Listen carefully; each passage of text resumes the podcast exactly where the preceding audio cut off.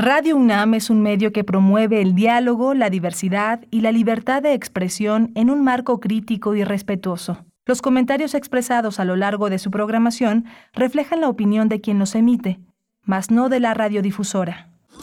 Radio UNAM presenta Primer Movimiento, El Mundo desde la Universidad.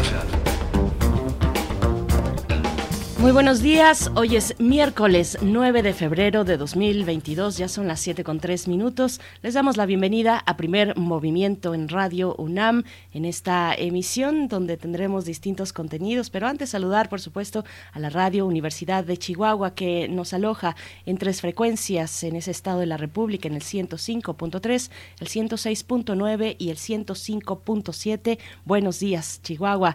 Iniciamos también con la compañía... Eh, aquí en Ciudad de México de Frida Saldívar en la producción ejecutiva, Violeta Berber en la asistencia de producción y Arturo González esta mañana en los controles técnicos. Saludo a mi compañero Miguel Ángel Quemain en la voz detrás del micrófono. Buenos días, Miguel Ángel, ¿cómo estás? Hola Berenice, buenos días, buenos días a todos nuestros radioescuchas, a nuestros amigos eh, de Chihuahua que eh, es, es, muy claro que, eh, que, nos escuchan muchos de los nuestros radioescuchas. Fíjate que están, entraron al, al, curso, al curso de la imagen de Julio César Herrera que se está llevando en la Casa Universitaria del Libro. Fue un encuentro, un encuentro muy interesante porque estoy tomando el curso y me encontré con muchos radioescuchas de allá de, de Ciudad Juárez y de, las, de Ciudad Cuauhtémoc y de la ciudad de Chihuahua. Puedes creer.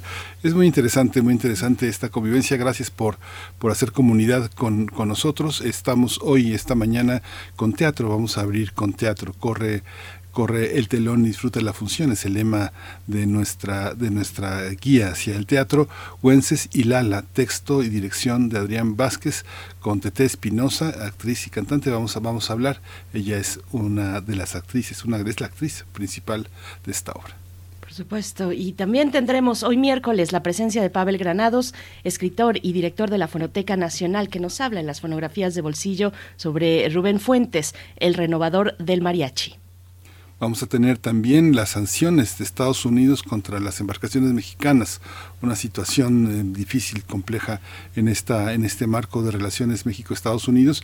Vamos a tratarlo con Mariana Asís. Mariana Asís es una especialista en asuntos internacionales y en asuntos que tienen que ver con el tema de comercio. Y para nuestra nota internacional nos preguntamos qué está pasando en Nicaragua. Hacemos un repaso luego de que la Asamblea Nacional pues despojara de personalidad jurídica a más de 15 asociaciones, entre ellas universidades. Ese es el punto también. Eh, vamos a ver qué está ocurriendo en Nicaragua. Nos acompañará Sergio Marín Cornavaca, él es periodista nicaragüense, director del portal digital La Mesa Redonda. Hoy toca el turno de la poesía necesaria, nuevamente el, el Sacros, porque hoy justamente es la conferencia magistral que en Cultura UNAM se va a desarrollar en esos canales a las seis de la tarde para preguntarse sobre el sentido de la poesía y qué significa ser poeta. Hay otras conferencias magistrales también previas, Miguel Ángel, que están ahí en el repositorio de, Facebook, así es que vale mucho la pena como antesala a la, a la conferencia que dará la poeta, la escritora mexicana Elsa Cross. Tendremos también la mesa del día, el desplazamiento interno por razones de violencia en México en el año 2021. Vamos a estar conversando acerca de este informe de la eh, Comisión Mexicana de Defensa y Promoción de los Derechos Humanos con dos de sus integrantes, Ligia de Aquino Barbosa, es licenciada en Relaciones Internacionales por la Universidad de Sao Paulo, en Brasil, e investigadora del área de desplazamiento interno de la Comisión Mexicana de Defensa y Promoción de los Derechos Humanos. Y también nos acompañará Pablo Cavada Rodríguez, maestro en Antropología Cultural y Sociología del Desarrollo por la Universidad de Leiden, Países Bajos, investigador igualmente del área de desplazamiento interno de esta Comisión Mexicana de Defensa y Promoción de los Derechos Humanos. Así es que, bueno, este informe importante que nos da cuenta de, eh, pues, eh, en algunos estados, particularmente enfocado en algunos estados de la República, donde se dio un desplazamiento interno, digamos un desplazamiento masivo. Será muy interesante y quédense hasta, hasta la mesa del día para tratar este tema, Miguel Ángel. Sí, vamos a cerrar eh, la edición de hoy con el crisol de la química. El tema que escogió el doctor Plinio Sosa, académico de tiempo completo de la Facultad de Química y fundamentalmente dedicado a la docencia y la divulgación de la química, es, el salitre, los nitratos y los 3600. ¿De qué se tratará? Mm. Vamos a ver con el doctor Plinio Sosa para cerrar con broche de oro la emisión de miércoles de, de esta mañana en primer movimiento. Vamos con información sobre COVID-19. COVID-19. Ante la pandemia, sigamos informados. Radio UNAM. La Secretaría de Salud informó que en las últimas 24 horas se registraron 132 nuevos decesos, por lo que el número de fallecimientos de la enfermedad de la COVID-19 aumentó a 309.884. De acuerdo con el informe técnico ofrecido ayer por las autoridades sanitarias, en ese mismo periodo se registraron 6.343 nuevos contagios, por lo que los casos confirmados acumulados aumentaron a 5.167.110, mientras que las dosis de las diferentes vacunas aplicadas contra COVID-19 suman 169.815.314. Los casos activos estimados a nivel nacional por la Secretaría de Salud son 134.394. Investigadores eh, de la Universidad Fudan en Shanghái eh, desarrollaron un sensor para la detección de COVID-19 que aseguran es ultra rápido y preciso, pues ofrece sus resultados en cuatro minutos. De acuerdo con un artículo publicado ayer en Nature Biomedical Engineering, el equipo chino explicó que el sensor usa microelectrónica y analiza el material genético de la muestra sin necesidad de pasar al laboratorio. Jorge Volpi Escalante fue presentado este, esta semana como nuevo director del Centro de Estudios Mexicanos de la UNAM España, cargo para el cual fue designado por el rector de la UNAM, Enrique Graue Víjars, en ceremonia realizada en la sede del Instituto Cervantes de Madrid. El escritor mexicano agradeció al rector Graue Víjars la confianza para representar a la Universidad de la Nación. Luis García Montero, director del Instituto Cervantes, celebró la llegada al SEM UNAM España del también gestor cultural, de quien dijo tiene un gran reconocimiento internacional y será un gusto trabajar conjuntamente en la preservación de los valores de democracia, independencia cultural y convivencia para la comunidad hispana, valores que él representa en su labor como ensayista y escritor.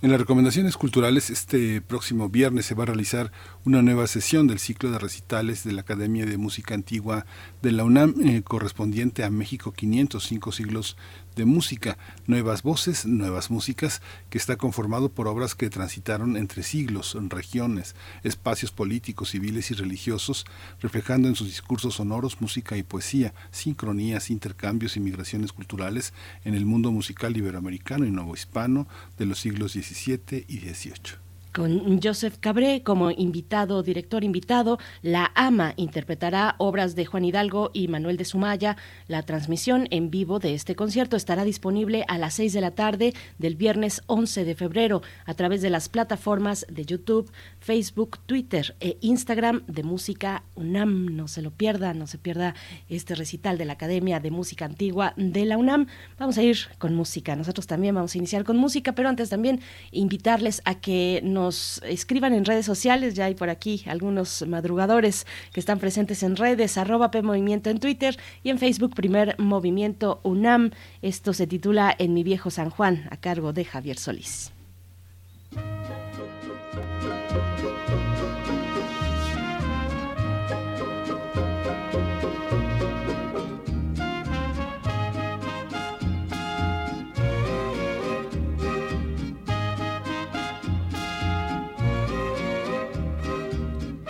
En mi viejo San Juan, cuántos sueños forjé en mis noches de infancia.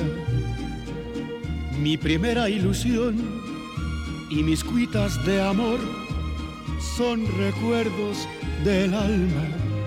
Una tarde me fui hacia extraña nación, pues lo quiso el destino pero mi corazón se quedó frente al mar en mi viejo San Juan.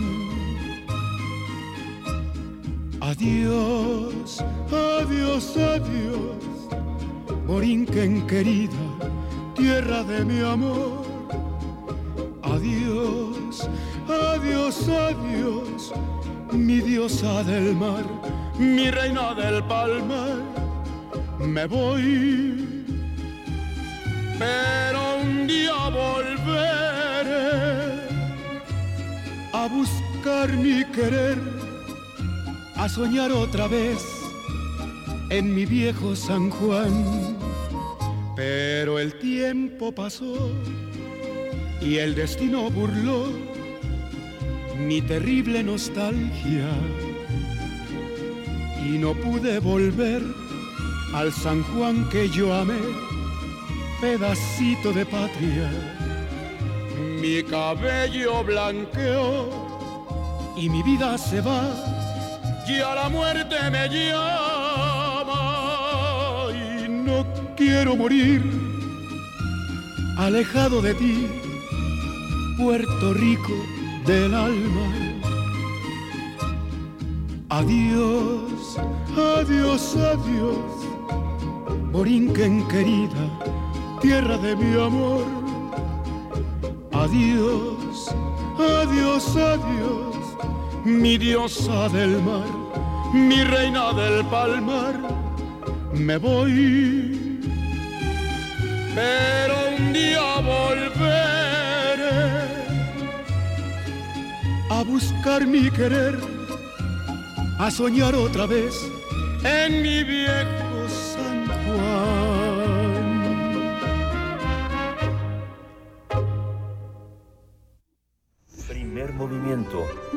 Hacemos comunidad en la sana distancia.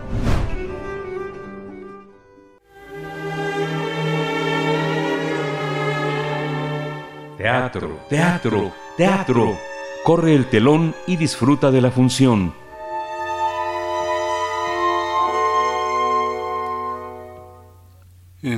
En, la obra Güences y Lala, el escritor Adrián Vázquez nos sumerge en la vida de estos dos personajes eh, que desde la infancia habían cultivado el amor sin dejar de mostrar las dos caras de una moneda.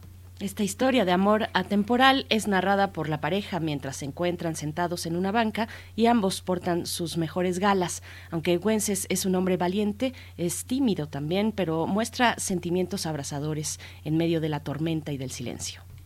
Lala es eh, una mujer eh, vivaz, eh, dicen, entregada, que se caracteriza por su ímpetu hacia la vida y ambos aprendieron a vivir y enfrentar cualquier adversidad con optimismo, dejando a un lado las lágrimas. Wences y Lala narran la historia en tiempo pasado, pero a la vez recurren a breves flashbacks, regresiones, recuerdos, así que intercambian lo narrativo y lo dramático de una manera armoniosa.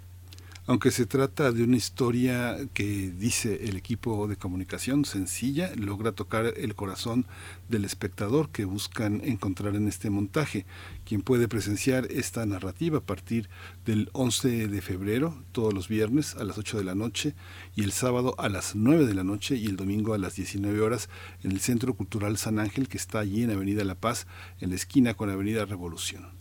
Pues vamos a conversar sobre Güences y Lala, esta obra que aborda una historia de amor y nos acompaña Tete Espinosa, actriz y cantante. ¿Cómo, ¿Cómo te encuentras? Gracias por estar esta mañana, Tete Espinosa. Bienvenida a Primer Movimiento. Muchísimas gracias. Muy feliz, muy contenta de que me hayan invitado y de que estemos aquí hablando de las próximas funciones que tenemos y que estamos más que felices y contentos. Muchísimas gracias. ¿Cómo llegaron, cómo llegaron hasta aquí, Tete Espinosa?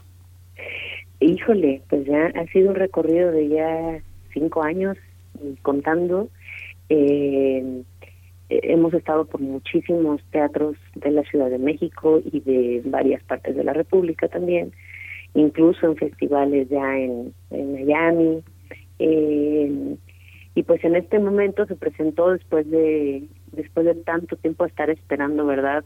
Eh, pues todo el gremio teatral de, por la pandemia, pues ya, sabemos que, que los teatros fueron demasiado castigados, los artistas fueron demasiado castigados y eh, hasta este momento Wencesilala está pudiendo regresar a este espacio que nos emociona muchísimo. Eh, y bueno, también tiene que ver con una relación previa que teníamos ya con Morris Gilbert, en donde estuvimos ya también en otro de sus teatros, en eh, Céntrica. Y y en este momento, bueno, se presentó también presentarnos, eh, la oportunidad de presentarnos en, en el Centro Cultural San Ángel, Teatro López Tarso, y bueno, ahí estamos ya más que puestos. Perfecto, Tete. Pues ya, como nos cuenta, se habían presentado y yo eh, recuerdo que se presentaron también vía digital por cuestiones de pandemia el año pasado, si no estoy equivocada, en el Foro Shakespeare. Cuéntanos un poco pues de esa transición, eh, cómo fue adaptar esta obra que mm, se publicó en 2015 y, y que llegó eh, el año pasado en vía digital al Foro Shakespeare. ¿Cómo ha sido pues esa transición, adecuarse a la pantalla, a un público que está físicamente distante? ¿cómo, ¿Cómo fue para ustedes?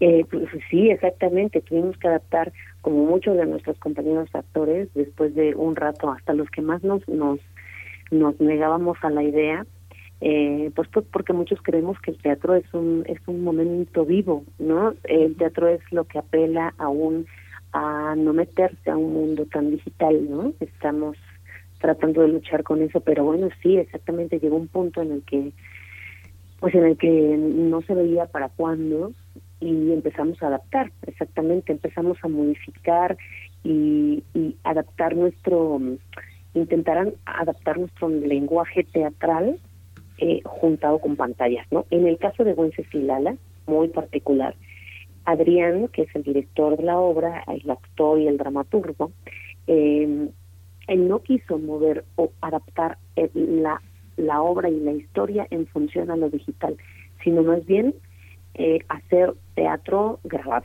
¿no? Es decir, nuestra obra quedó eh, intacta y, eh, y se transmitía, ¿no? Para público que estaba en sus casas y que la quería ver por primera vez. Digo, tuvo, tuvo creo que mm, pros y contras, como siempre. El, el contra es que obviamente nosotros como artistas nunca jamás en la vida vamos a cambiar el que el espectador esté en el mismo espacio que nosotros. Podemos tener una distancia considerable, sin embargo, sentimos sentimos la presencia de la gente y eso definitivamente modifica y transforma nuestra historia en ese momento. Cada historia, o sea, la historia de Wencesilala y la historia de todas eh, las obras de teatro es siempre la misma, pero cada función es distinta, cada función es única por el hecho de ser un acto de comunión, por el hecho de ser el acto en donde hay un espectador y un actor o, un exponente de la historia, eh, se vuelve un acto vivo y es único. Entonces ese hecho jamás en la vida lo vamos a, poder cambiar con nada. Sin embargo, el, el pro que le encuentro es que también nosotros como, como actores y gente de teatro empezamos a encontrar un lenguaje muy rico que siempre la verdad es que va a aportar. Muy rico que a lo que me refiero es que todas las herramientas que pudimos haber encontrado en una búsqueda por llegar a nuestro público eh, se van a quedar ahí y seguramente van a empezar a transformar y enriquecer nuestras puestas en escena presenciales. Y también, obviamente, el hecho de que había mucha gente en toda la República, incluso fuera de la República, en el extranjero, que tenía muchas ganas de ver la obra y que afortunadamente por el hecho de pasarla a digital tuvimos alcance, un alcance mucho mayor a lo que hemos tenido, ¿no? Entonces pudieron verla al mismo tiempo gente de todas partes de, la República y gente del extranjero. Y eso fue maravilloso también, ¿no? Había muchos amigos míos que ya no viven en Ciudad de México y que están en otra parte del mundo o que hemos conocido que están en otra parte del mundo y que pudieron verla, ¿no? Incluso mucha gente que se despertaba en sus casas de madrugada porque a esa hora la iban a pasar y nosotros estábamos en nuestros horarios habituales, ¿no? Entonces, claro que, que, que tenía pros y contras, pero pero de todo se aprende y fue un hecho que que, que, tuvimos que aprovechar y que también pues, nosotros estuvimos muy agradecidos y la gente también. Presentamos unas funciones en esta en este formato exactamente en el foro Shakespeare y también hicimos una grabación que después repetimos en retransmisión en el Teatro Milán eh, con Mariana Garza, con una gran, gran, gran, gran, gran producción de cámaras y que se hizo mm, como ya mucho más eh, pensada eh, con, con cortes de cámara, ¿no?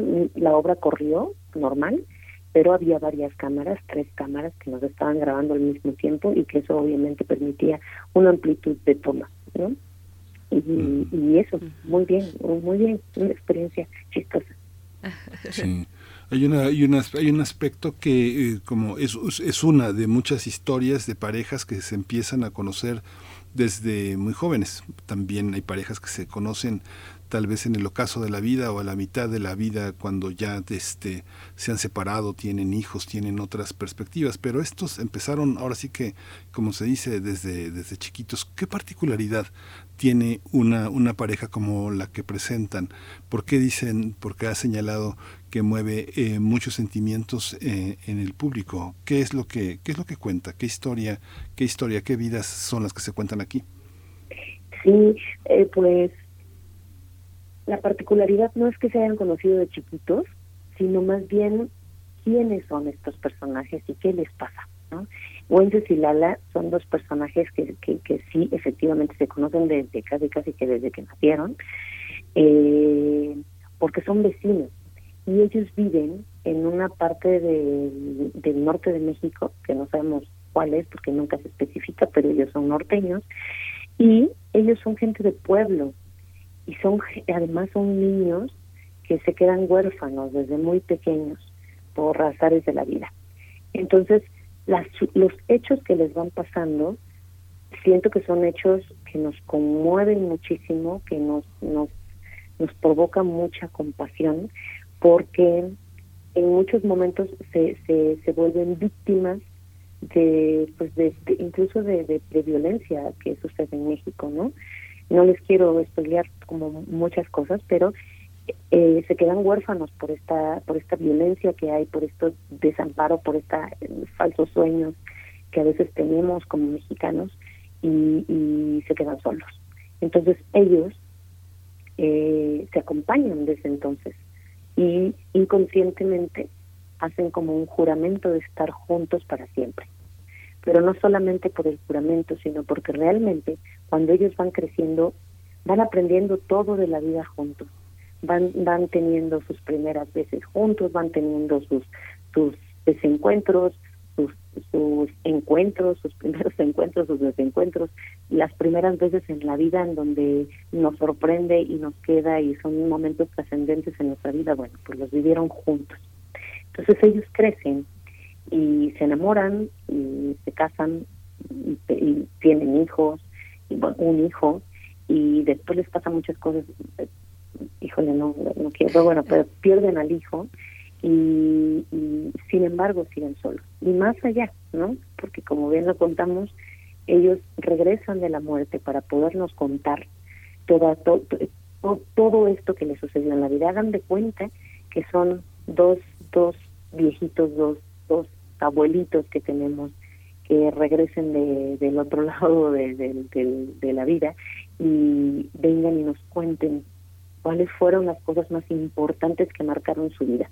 Creo que ese hecho ya es como muy, muy, muy, muy, muy hermoso en sí, ¿no? El, el hecho eh, es algo que nos conmueve mucho además, porque siempre sabemos que, que, que la gente que la ve la conecta o con sus papás, o con sus abuelos, o con ellos mismos, con el amor que tienen o con el amor que ya no tienen o con el amor que nunca han tenido pero que lo sueñan.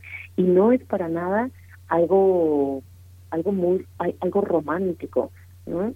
muchas veces se piensa ay no es una historia de amor y y qué flojera no no no no es una telenovela no es es una historia completamente real con mucho dolor con con mucha tristeza pero también con muchas cosas hermosas ¿no? Y ellos, sobre todo, algo que tiene que, que, tiene la obra muy bonito, me parece, eh, que además es como eh, una, una tinta muy particular, una, una característica muy particular en el Teatro de los Tristes Tigres, que es la compañía, es que apostamos al hecho de la palabra, no hay elementos escenográficos este rimbombantes, ¿no? sino más bien es todo es lo sencillo, decías hace un rato, que mencionaban que es una historia muy sencilla, y sí lo es, pero creo que ahí radica lo más complicado, que es tan sencillo que regresamos a las, a, las primeras apuestas de lo que es el teatro, que es compartir una historia a partir de la palabra y de la evocación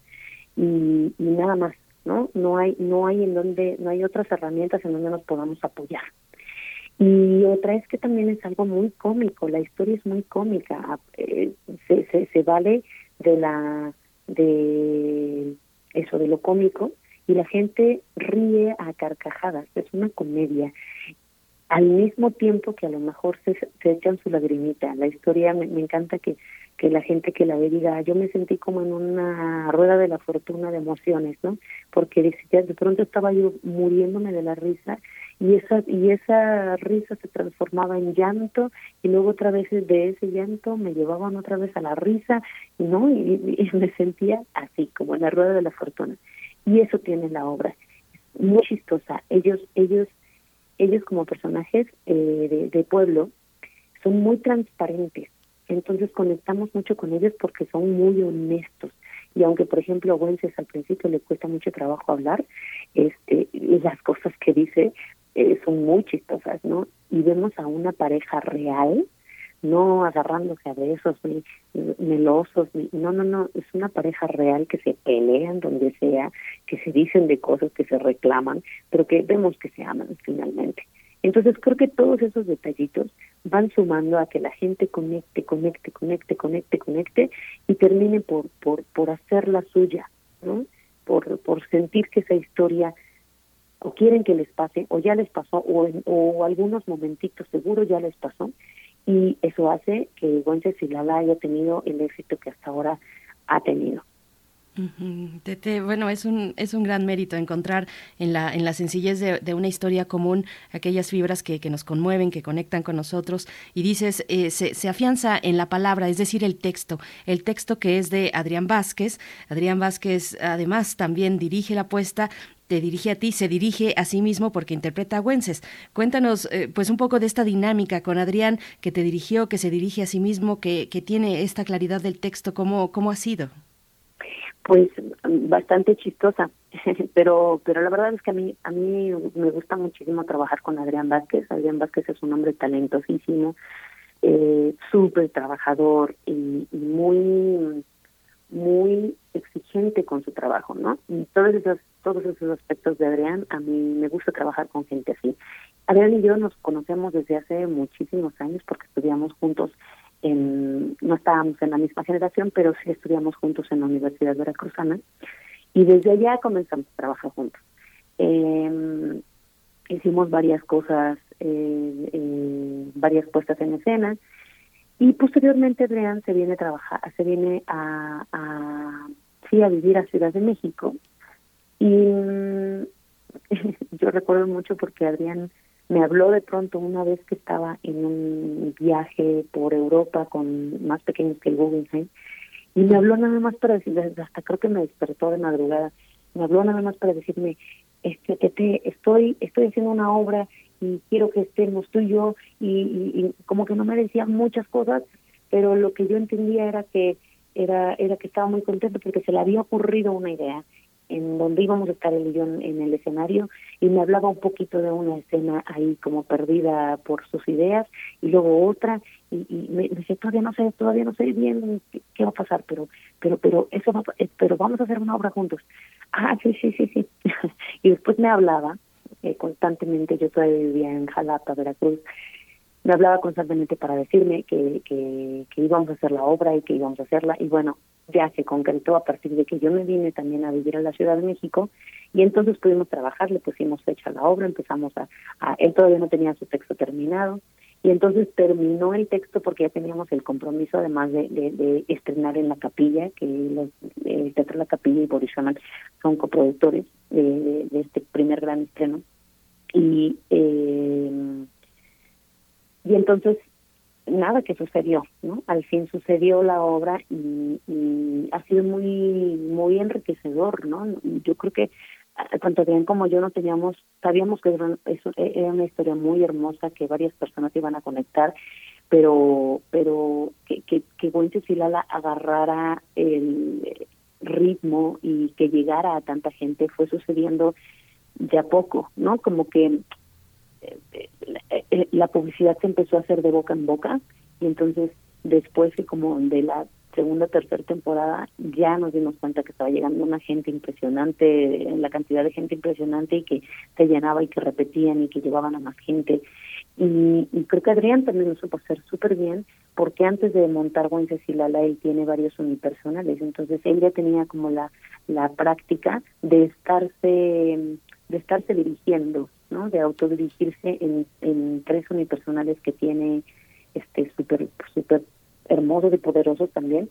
Y entonces, cuando llegamos a Lana, pues ya tenía esa experiencia, entonces tenía que tenía que hacer ahí el, cálculo matemático para que yo yo a veces, por ejemplo, ensayábamos y nos sentábamos y él y él me veía y me decía cosas, ¿no? Y yo tenía que hacer como que estaba él ahí para ensayar. Hay veces que él se ponía y ahí es donde hacía su cálculo matemático para verme, sentirme y entonces, ¿no? Eh, eh, darme notas. No, nunca jamás me ha dejado de dar notas. Eso me hace muy feliz porque porque la obra, pese a los años que tenga, siempre va a poder crecer y crecer. Lo ha hecho durante todos estos años.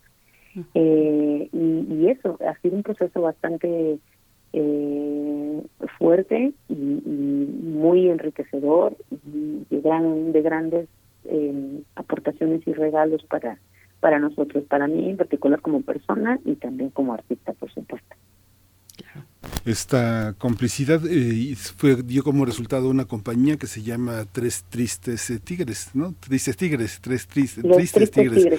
y cómo, cómo eh, hay una parte en la que unos, unos grupos este, de teatro son distintos a otro y una manera de distinguirlos es porque se dice unos son comerciales y unos son universitarios o menos comerciales o teatro de búsqueda como lo calificaron en los años 80 o la nueva dramaturgia que también era un ejercicio que empezó hace 40 años. ¿Cómo, cómo hacer esta, esta, esta distinción existe porque finalmente hay un público que va a ver a, a, los actores que indudablemente tienen calidad pero que salen en la televisión o que salen en series que tienen un público masivo y la gente quiere ver de cerca a las personas que admira o que supone que porque salen en la televisión tienen una importancia mayor que las que no salen, que son ellos los que van a ver el teatro. ¿Cómo, cómo se distingue, digamos, de actores que vienen como ustedes de una universidad tan importante, de generaciones y generaciones de actores que están entre nosotros y que la Veracruzana es uno de los lugares de mayor respeto, de mayor respeto en Latinoamérica para hacer teatro. ¿Cómo lo ven ustedes? ¿Tú cómo lo ves, digamos, formada en una facultad pues tan fuerte como la Veracruzana? Este, y entrar en un medio donde hay que combinar teatro, radio, televisión, este, y estas y estos guiños con esta idea que eh, la televisión comercial ha construido como la idea de ser famoso, de ser conocido, de ser reconocido. ¿Cómo lo vives? Sí, pues mira, dijiste algo como bien bien bien interesante bien bien, bien importante que lo, que lo vayamos ahí eh, reflexionando que es el teatro comercial el comercial y el teatro intelectual no esa es la, gran diferencia que dicen. Y yo creo yo creo y creo que Adrián también eh, eh, coincide con, con esta idea que todo el teatro sea como sea debe ser comercial y a lo que se refiere con comercial es una historia que pueda vender, o sea, que a, lo comercial le decimos a las personas a, la capacidad que, que, se tiene de atracción para vender mi obra, ¿no? Para, para que llegue la gente y consuma teatro y se sienta en el teatro y vaya y sea un público cautivo. Eh, en ese en ese aspecto todo el teatro debería de ser comercial. Ahora esta diferencia que se hizo creo que tiene que ver más con un poco eh, las características que después mencionaste que fueron normalmente son actores o, gente que trabaja en la televisión y que son famosos y que los ven en una en masa y entonces claro que la gente quiere ver de cerca, ¿no? Y no le importa en realidad qué historia le vayan a contar, lo que quiere es ver al actor cerca, ¿no? O a la actriz cerca. Eh, y por otro lado, las historias que sí coincido en que eh, las historias son menos complejas, son como más fáciles, más, eh, voy, a, voy a mencionar y no es en despectivo, podría mencionar la palabra superficial, en el aspecto de que no, no profundizan en muchas ocasiones, esas historias no se profundizan en los, en los, en las pasiones humanas, ¿no? sino únicamente se quedan como en, un, en una superficie de contar una historia. Entonces, ¿por qué? Pues porque el hecho, como bien lo dices, no es la historia en sí, es que van a ver a los actores, ¿no? Y, la verdad es que sí somos como, muy muy orgullosamente eh, con alma mater de nuestra Universidad Veracruzana. Y eh, no, no solo nosotros, hay muchísimos artistas que también debe conocer la gente, que también debe apostar por el, por el, por el teatro independiente eh, y por el teatro los nuevos dramaturgos eh, que hay en México, porque de verdad hay un talento desbordante. Y en este caso, claro, eh, nosotros intentamos profundizar con esta obra. Lo, lo difícil, como, como mencionaron también, es en esta sencillez llevar toda la carga de una de una historia compleja, de una historia que se va transformando, de una, o sea, los, los personajes todo lo que nos cuentan los, los, los hace transformarse y al momento de, de, hacer eso con los personajes, la gente también se transforma, la gente sale conmovida porque algo dentro de su ser tocaron, tocaron fibras importantes de su vida que, que hace que ya la vida no se vea igual. Creo que en eso, en eso cambia. Y en particular en Los Tristes Tigres, eh, en esta compañía, y lo que mencionaba hace un rato es que apostamos mucho, mucho por la actoralidad, es decir, por la capacidad del actor de poder evocar las palabras, los momentos, las emociones y de contar una historia. Estamos hablando de los inicios del teatro en donde el, eh, en donde había cuentacuentos, ¿no? que era lo principal y no tenían escenografía, no tenían iluminación, no tenían dispositivos este, digitales, no, no había absolutamente nada, ni siquiera vestuario. Y únicamente era contar un cuento, era contar una historia.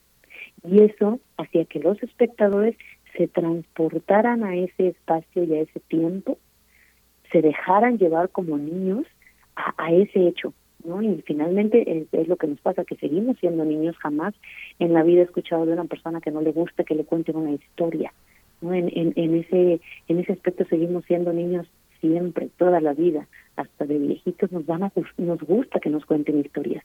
Entonces, eh, la particularidad de, de, mm, el sello que tiene los Tristes Tigres es que apela a la actualidad y a la palabra. Tiene muy pocos elementos escenográficos y, y siempre apuesta por, por la capacidad del actor con conectar con el público, evocar sentimientos, evocar palabras, evocar situaciones y contar y que pase ese lazo y esa comunión por medio de, de, esas de, esas herramientas únicamente. Entonces creo que eso define mucho a, a lo que al teatro que hacen los Tristes Tigres.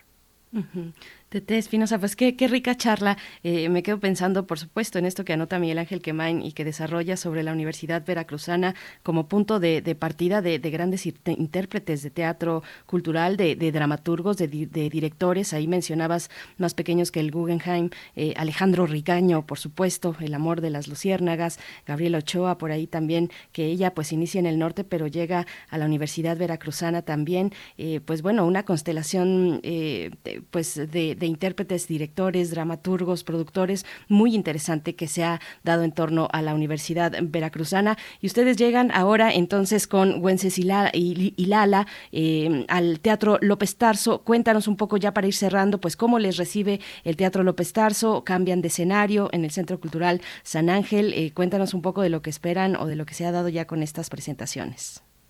Ay, sí, estamos súper felices, muy emocionados, porque después de después de pandemia estamos con este primer eh, con esta primer temporada que bueno que ya tantos nos habían pedido también todos, se han, han, habido muchos fans dentro de ella de la historia que repiten no sé cuántas veces llevan y que llevan a más gente y nos la pedían no ya pedían ya para cuándo por favor la gente está muy ávida sigue tener estos encuentros teatrales porque justo son lo que comentaba hace un rato, que son momentos vivos Entonces, felices, más que felices de regresar a este Centro Cultural San Ángel Teatro López Tarso.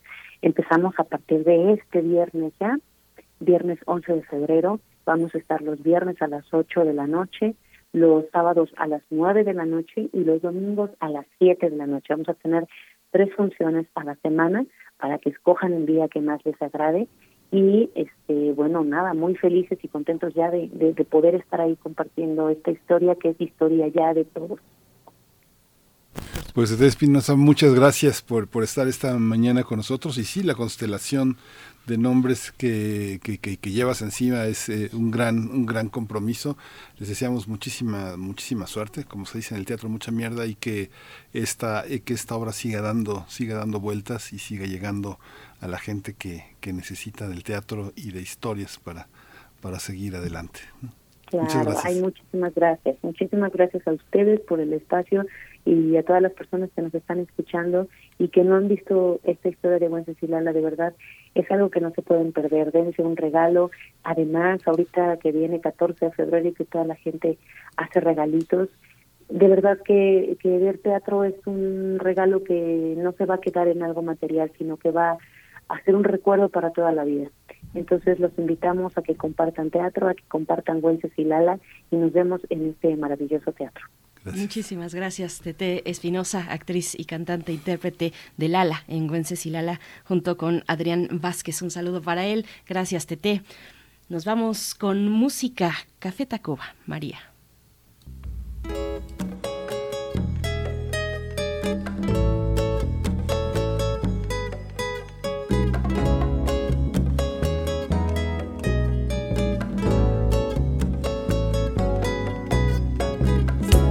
De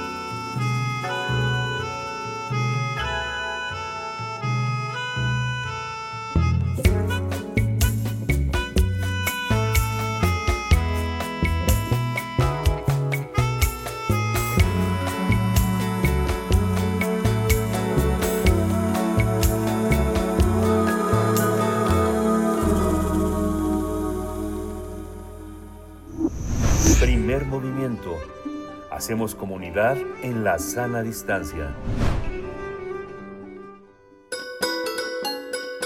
Fonografías de bolsillo.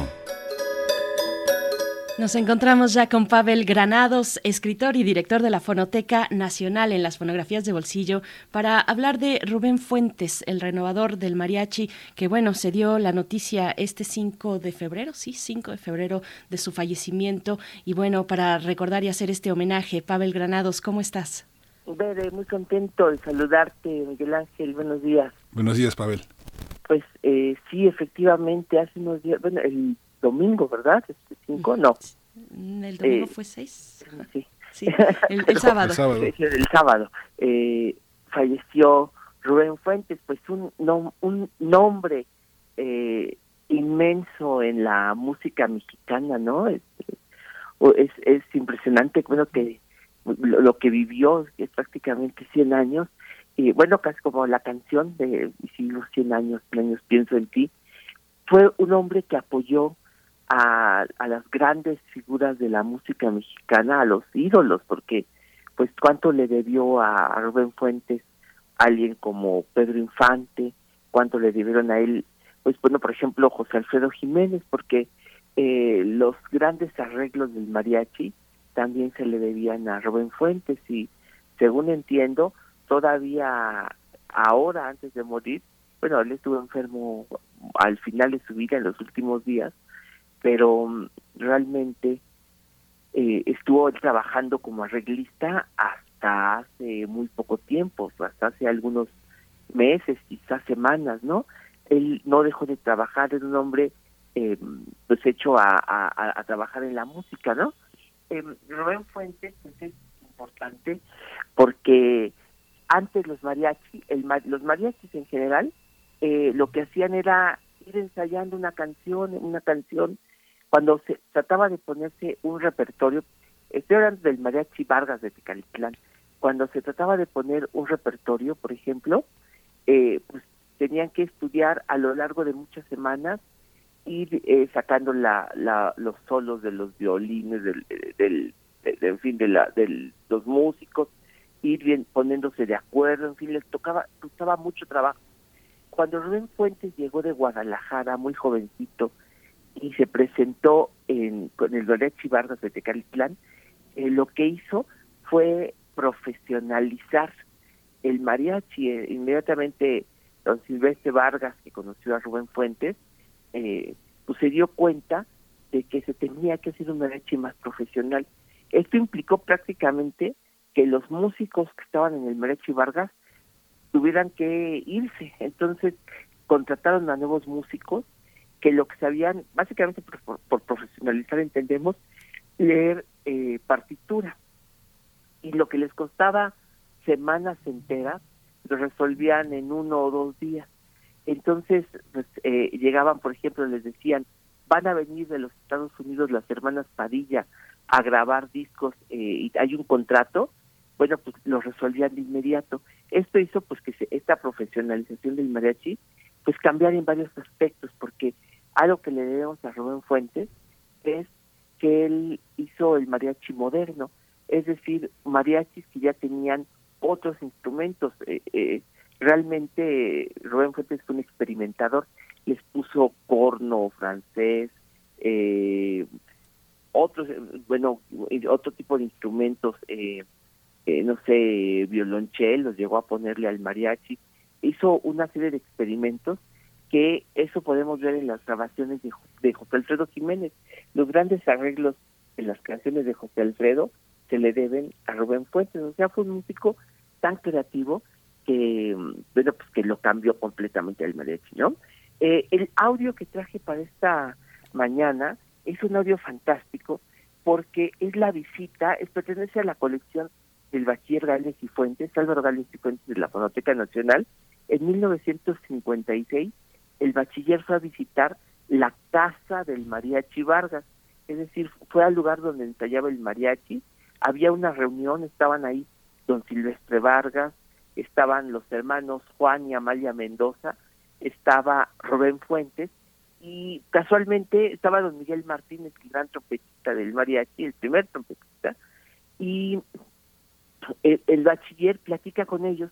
Entonces yo traje este fragmento, que a ver si lo, lo podríamos este, poner y, regresamos para, para comentarlo, pero fíjense, es, el momento en que le pide a la tarea curia Amalia Mendoza que si canta una canción, Puñalada Trapera de, de Tomás Méndez, y cuando acaba, don Silvestre Vargas platica con, con el bachiller y el bachiller le dice, bueno, y aquí está Rubén Fuentes, vamos a platicar con él. Si ustedes piensan que Rubén Fuentes no daba entrevistas, pues este es uno de los pocos ejemplos de una entrevista con él. Eh, se ve que es un hombre tímido y habla unas cuantas palabras, casi ni un minuto habla Rubén Fuentes en esa entrevista que le hicieron a los miembros del Mariachi Bar. Muy bien, Fabel, pues vamos a escuchar este audio y volvemos contigo.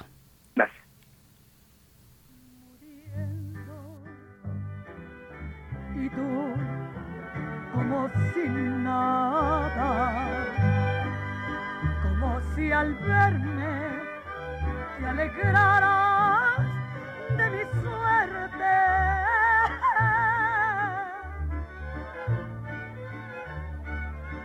qué mal te hice que no supiste perdonarme.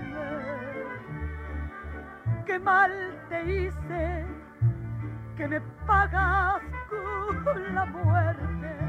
Estoy muriendo por tu culpa, por tu culpa. Si me engañabas con tu labia traicionera.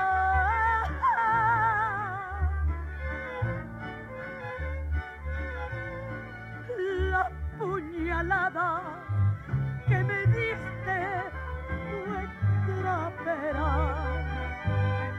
De esa se salva quien no tiene corazón. Qué mala forma de pegarle a un corazón qué mala forma de pegarle a un corazón.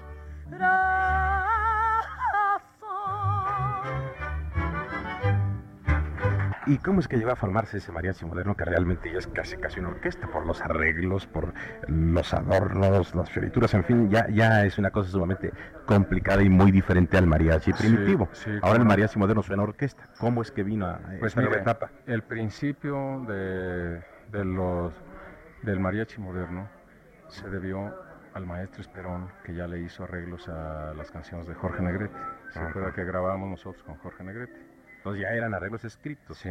Ya no era solo la improvisación de los músicos que forman el conjunto. Sí, ya, ya no, ya es, es por escrito. Ahora, ya cuando entró Rubén Fuentes aquí a nuestro mariachi, pues ya él se fue. Bueno, Rubén es compadre de usted. Es compadre mío. ¿Por qué son compadres? Porque me llevó a confirmar a un hijito. A ver, Rubén. ¿Cuál fue la idea de usted al trabajar en esas cosas? Pues mi idea ha sido siempre tratar de elevar un poco más el mariachi, de hacerlo, si se quiere, más fino, pero sin que pierda su sello. O usted sea también es el creador del bolero ranchero, ¿verdad? Pues es uno de tantos accidentes, sí. Pero esa no era la idea básicamente. Mi idea fundamental ha sido ir aumentando instrumentos, flautas, violas, chelos y todo en fin, darle un carácter más completo, más lleno al mariachi. De tantos, uno de tantos accidentes del bolero ranchero. Seguimos contigo, querido Pavel.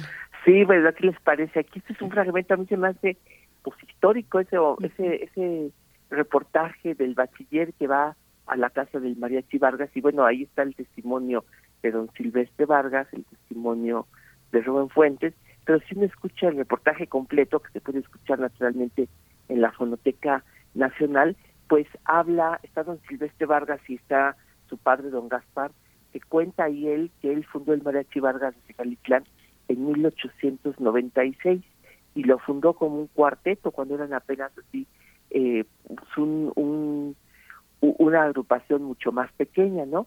Cómo fue creciendo y ahí se nota la importancia de Rubén Fuentes, ¿no? Que además hay que decir que como compositor pues eh, colaboró con otros, por ejemplo, con Alberto Cervantes, eh, con eh, que fue con quien hizo eh, 100 años y este bueno algunas otras canciones.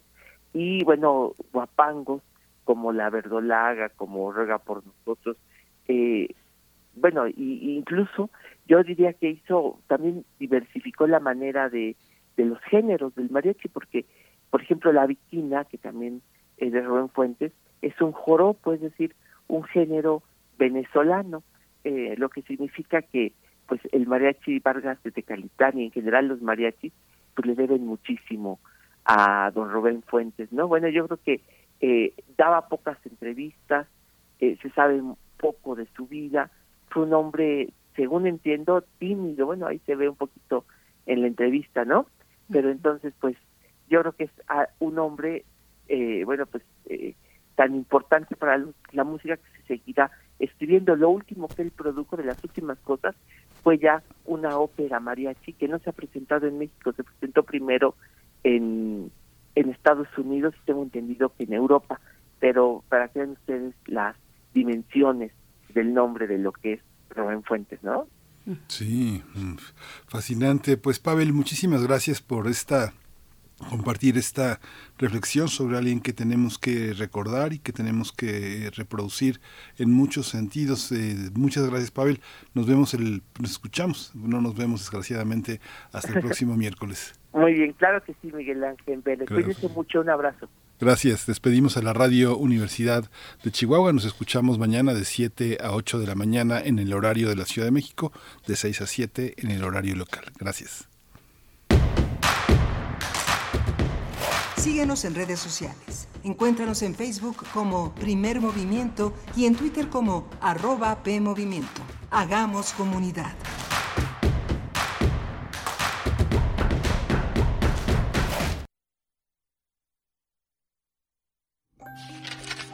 Leer transforma, enriquece, educa, pero sobre todo, da libertad. 43 Feria Internacional del Libro del Palacio de Minería, un clásico de la Ciudad de México. En formato virtual, encuéntranos en redes sociales como arroba filminería, del 24 de marzo al 3 de abril de 2022. Te esperamos a partir de las 11 horas. Invita a la UNAM a través de su Facultad de Ingeniería. La feria del libro más antigua del país. Recuerda, más libros, más libres. www.filminería.unam.mx este año daremos un paso más en la vida democrática de nuestro país. Participaremos en el primer proceso de revocación de mandato. Un derecho constitucional a participar para decidir si se le revoca el cargo al presidente de la República a partir de la pérdida de la confianza. El INE es el encargado de organizar esta consulta, garantizando certeza como lo ha hecho durante 31 años. El ejercicio de revocación de mandato va y va muy bien. Este 10 de abril toma tu decisión, participa y celebremos nuestra democracia. Mi INE nos une. La influenza es una enfermedad respiratoria que se incrementa en la temporada invernal y puede tener efectos graves en la salud. La vacuna es la mejor forma de protegernos. Acude a tu unidad de salud para vacunar a niñas y niños de 6 a 59 meses, personas con enfermedades crónicas, mayores de 60 y embarazadas. Por tu bienestar y el de tu familia, vacúnense. Secretaría de Salud. Este programa es público, ajeno a cualquier partido político. Queda prohibido su uso para fines distintos a los establecidos en el programa.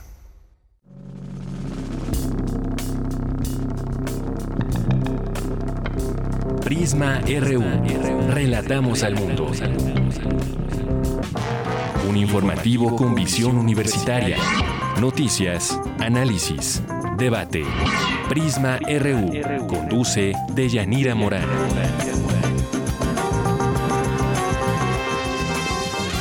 Invitamos a escucharnos de lunes a viernes, de 1 a 3 de la tarde. 96.1 de FM. Radio UNAM. Experiencia Sonora.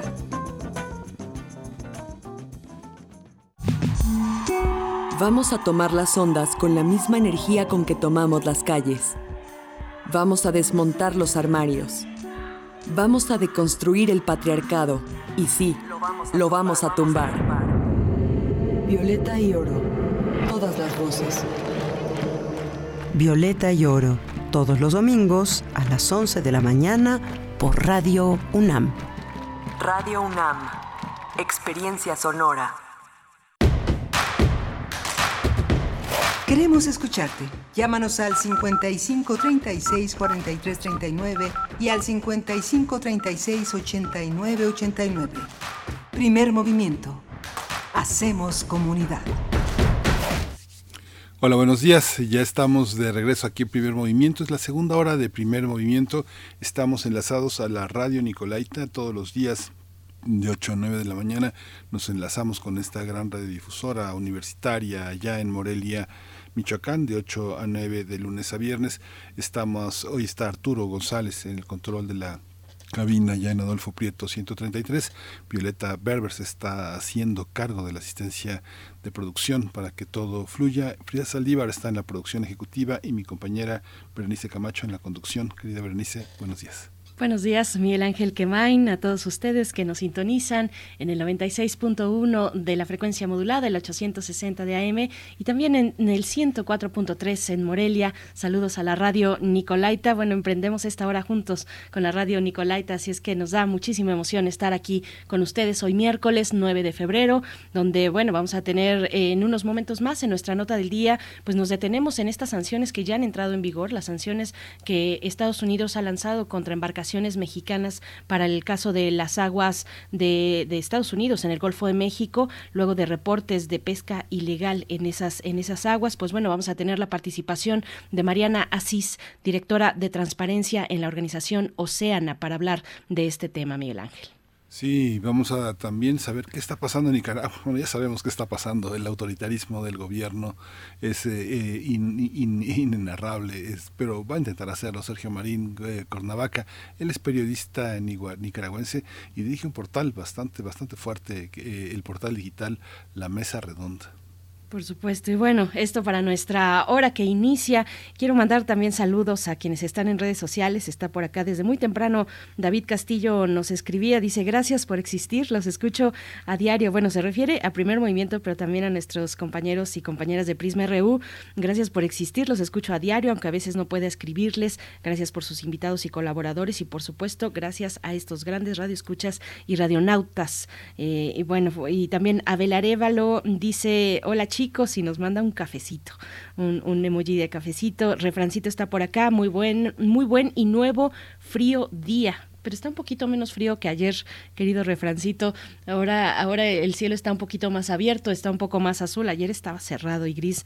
Dice que refrancito, qué bonito empezar con mi viejo San Juan, me alegra tanto la mañana. Algunos tenemos un alma medio viejita, nos dice y dice también que ya listo para escuchar eh, teatro y lo que venga, sobre todo las fonografías de bolsillo y el crisol de la química. Alfonso de Alba Arcos también nos da los buenos días. Eh, Miguel Ángel G. Mirán está por acá. A todos ustedes, Flechador del Sol dice miércoles, media semana, a dar lo mejor.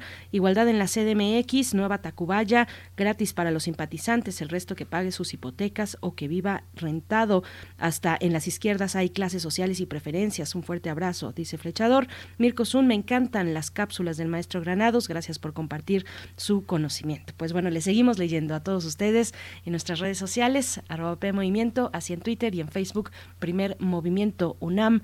Nos vamos, Miguel Ángel, si no tienes otra cuestión, a la, nota del día. Vamos a la nota. Vámonos. Primer movimiento. Hacemos comunidad en la sana distancia. Nota del día. El pasado lunes, eh, la Oficina Nacional de Administración Oceánica y Atmosférica de Estados Unidos, conocida por sus siglas en inglés como NOAA, impuso restricciones a embarcaciones que realicen actividad de pesca ilegal en sus aguas y capturen especies en peligro de extinción. Esta medida fue impuesta luego de un informe que la NOAA entregó al Congreso de los Estados Unidos, donde reportó embarcaciones con bandera mexicana pescando ilegalmente en aguas estadounidenses en el Golfo de México. De acuerdo con la organización Oceana, estas embarcaciones capturan peces regulados por Estados Unidos como guachinango, además de capturar incidentalmente tortugas marinas, especies que se encuentran en peligro de extinción. En nuestro país ya había sido señalado previamente por este mismo asunto en 2015 y 2017. Las autoridades estadounidenses han declarado que regresarán los beneficios portuarios a México en cuanto se tomen acciones para solucionar esta problemática, mientras que el canciller mexicano Marcelo Ebrard dijo esta semana que se trabaja con la Comisión Nacional de Agricultura y Pesca, con la pesca, para resolver la situación. La organización Oceana ha reiterado su posición para trabajar en conjunto con las autoridades y echar a andar la norma de trazabilidad que permita levantar las sanciones impuestas a las embarcaciones mexicanas, ya que demostraría la procedencia legal de los productos pesqueros. Pues vamos a tener una charla sobre las sanciones impuestas a embarcaciones mexicanas, la pesca ilegal y la norma de trazabilidad. Nos acompaña Mariana Asís, directora de Transparencia en Oceana. Mariana Asís, gracias por estar esta mañana, por aceptar esta invitación. Buenos días. Hola, buenos días. Muchísimas gracias a ustedes por la invitación. Gracias, Mariana Asís. Siempre apasionada y conocedora. Eh, cuéntanos, Mariana, ¿qué, ¿en qué consiste la, pesca ilegal? Siempre hemos hablado de tener una certidumbre de lo que llega, de lo que llega a los mercados. ¿Y en qué consiste la norma de trazabilidad para entender esta, esta medida que han tomado los estadounidenses? Claro que sí, pues esta medida que toma Estados Unidos o eh, que entró en vigor el lunes, el 7 de febrero, es porque han detectado un gran número de embarcaciones con bandera mexicana realizando actividades de pesca en sus aguas sin permiso y también se ha detectado que estas embarcaciones capturan incidentalmente tortugas marinas que como ustedes ya bien lo mencionaban pues son especies que se encuentran en peligro de extinción. Entonces, pues nos enfrentamos a esta sanción por parte de Estados Unidos, ya que no hemos podido atacar realmente el problema de la pesca ilegal.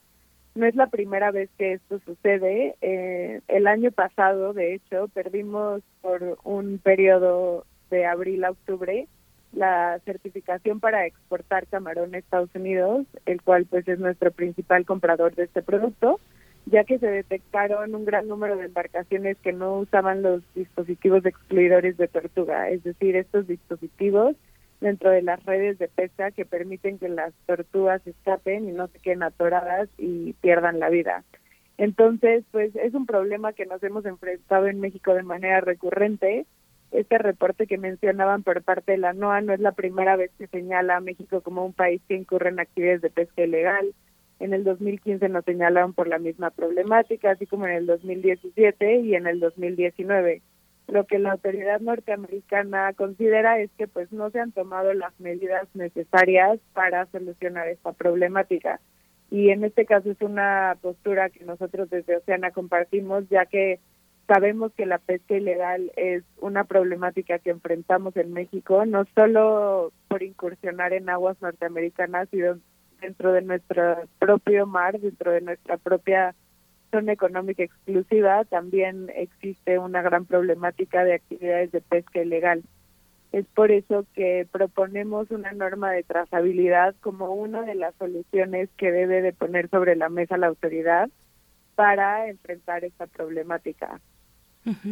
Mariana, pero bueno, ¿qué, ¿qué no ha ocurrido, qué ha dejado de ocurrir para que luego de señalamientos en años pasados, pues estemos en este punto? ¿En quién recae esta responsabilidad? ¿Qué ha hecho con la pesca en estos, eh, pues en estos años recientes eh, con, con ya estos señalamientos encima? Sí, pues como bien mencionas, es algo que ya ha ocurrido en años anteriores y justamente nuestra preocupación es que la autoridad, en este caso la, la CONAPESCA, la Comisión Nacional de Acuacultura y Pesca, que está a cargo de Octavio Almada, es el comisionado actualmente, pues no ha tomado las medidas necesarias para enfrentar esta problemática. el canciller Marcelo Ebrard mencionaba que Estados Unidos está dispuesto a levantar estas medidas una vez que se presente un plan de acción. Lo que a nosotros nos preocupa es por qué no existe ese plan de acción, por qué no está listo, por qué no se está poniendo en marcha, ya que tenemos avisos de que esto es una problemática que Estados Unidos está al tanto desde el 2019, ¿no? Y de hecho ha habido comunicaciones entre ambas autoridades, la mexicana y la norteamericana, eh, desde 2019 que se le informó a México que se podían tomar estas medidas. Entonces, vemos que vamos varios pasos atrás para enfrentar esta problemática y pues también quedan dos caminos, ¿no? Uno es que la autoridad mexicana actúe de manera urgente, tome medidas de fondo para combatir la pesca ilegal y la otra es que sigamos siendo pues sujetos de más sanciones.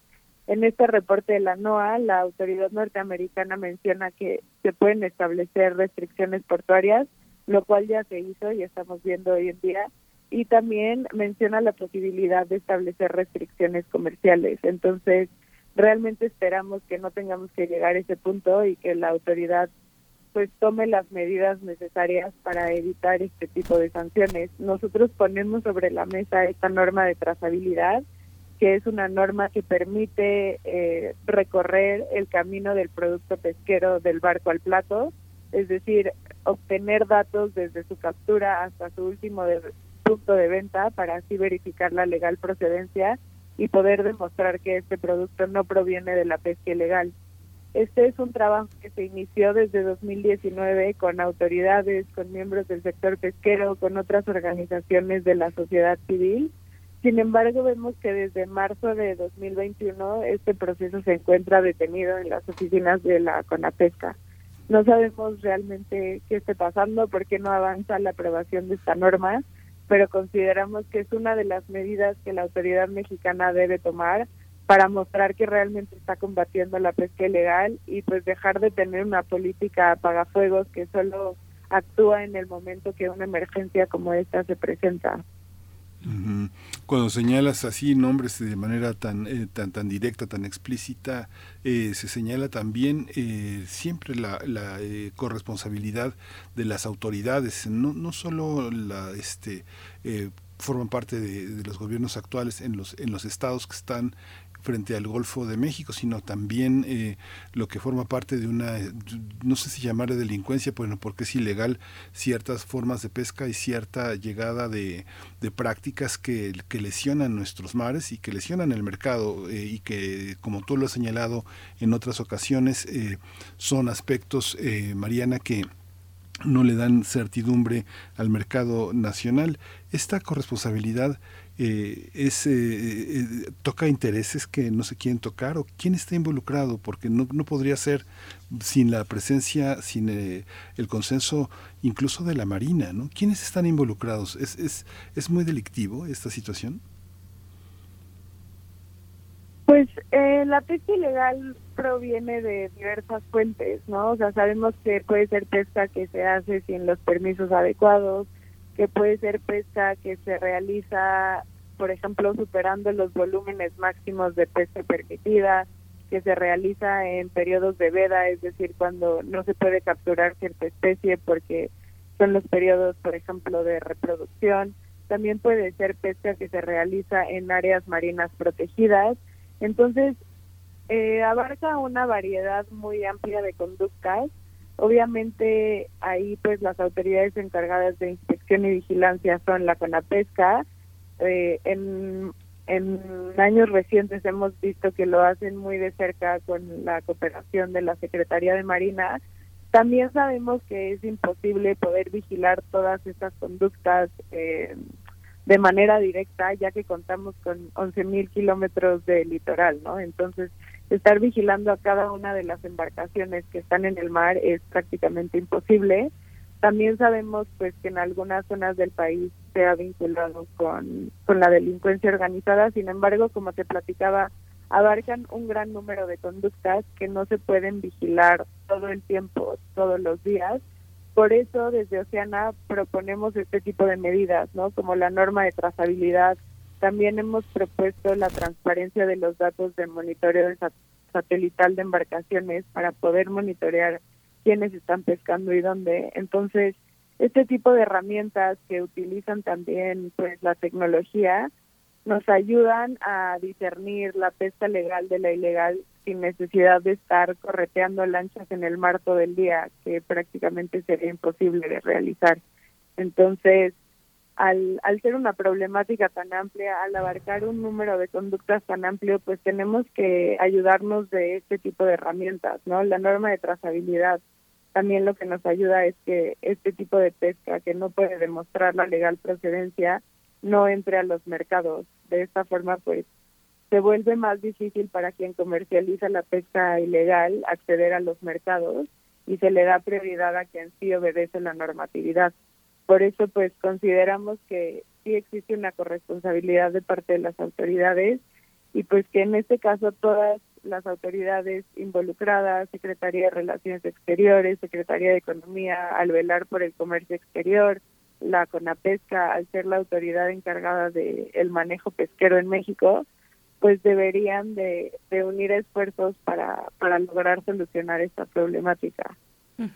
Mariana, y bueno, el canciller Marcelo Ebrard ha dicho esta semana que, que una cuestión que, a ver cómo lo ves tú, si es argumento o es excusa, pero que es difícil identificar los límites exactos entre las aguas mexicanas y las aguas estadounidenses. ¿Cómo ven ustedes esta cuestión? ¿Es suficiente, por ejemplo, con este monitoreo satelital que, que proponen desde Oceana? ¿Es un conjunto de herramientas enfocadas pues a, a, esta vigilancia? ¿Cómo, ¿Cómo ves esta cuestión de los límites, de identificar los límites? Límites exactos entre aguas. Sí, pues no nos parece que realmente no no es algo tan difícil. Las embarcaciones tienen eh, GPS, ¿no? Donde pueden detectar las zonas en las que están pescando. Eh, no necesariamente es derivado de una confusión. Incluso en este reporte, ¿no? Se menciona que se que se ha detenido a ciertas embarcaciones en numerosas ocasiones, es decir, hay reincidencia de esta conducta, por lo tanto, es difícil afirmar que es una confusión, ¿no? Dado que llegan a ser conductas repetitivas. Eh, por esta razón, pues es importante tomar medidas al respecto, porque es una situación que se viene repitiendo, ¿no? Desde muchos años anteriores. Y, y por eso consideramos que es necesario pues tomar medidas contundentes eh, para combatir la problemática de la pesca ilegal no solo por las sanciones ¿no? que vienen por parte de mercados internacionales, sino porque la trazabilidad es un requisito que cada vez piden más mercados. Estados Unidos ya lo solicita para algunos productos que importan. Países de la Unión Europea también requieren demostrar la legal procedencia y la trazabilidad de los productos que importan. Y muchos de esos países pues son importantes socios comerciales de México. Entonces, si no nos ponemos al día con los requisitos que, que imponen los mercados internacionales, pues muchos pescadores que sí pescan conforme a la norma, que obedecen las reglas, que obedecen y pescan los volúmenes máximos permitidos, que no pescan en periodos de veda, podrían empezar a perder mercados y a perder competitividad el tema, Mariana, el tema, el tema también, eh, que el viejo tema de, de, del atún, los delfines y esta relación que también ha marcado nuestra, nuestra relación con Estados Unidos, ¿en qué estatus está, digamos, en esta ocasión que se pone, que se visibiliza esta situación, eh, no, no sale, no sale a colación estos viejos temas? ¿Cómo, ¿Qué estatus tienen hoy? No, eh, justamente pues eh, como bien mencionas, por muchos años existió una gran problemática con el atún. Hoy en día en México pues es de las industrias más reguladas porque se encuentra regulada también por organismos internacionales, ¿no?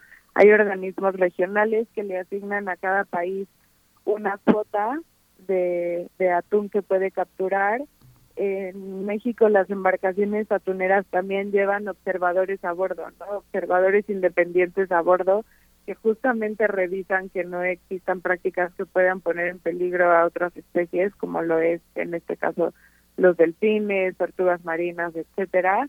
Eh, muchas empresas eh, en México también ya tienen sistemas de trazabilidad para pues poder trazar el producto pesquero desde que se captura, desde que desde que llega al barco hasta que se vende entonces, pues en ese caso, eh, por el momento la industria tenera se encuentra altamente regulada, como bien te digo, incluso por organismos internacionales y por observadores independientes que están verificando constantemente que la normatividad se cumpla.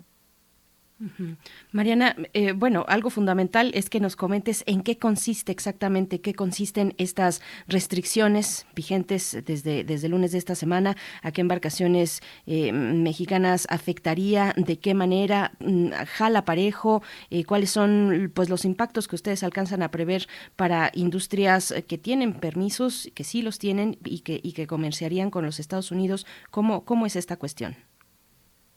Pues sí, eh, justamente las restricciones que entraron en vigor el lunes son restricciones portuarias eh, y son sobre embarcaciones con bandera mexicana que pesquen en el Golfo de México.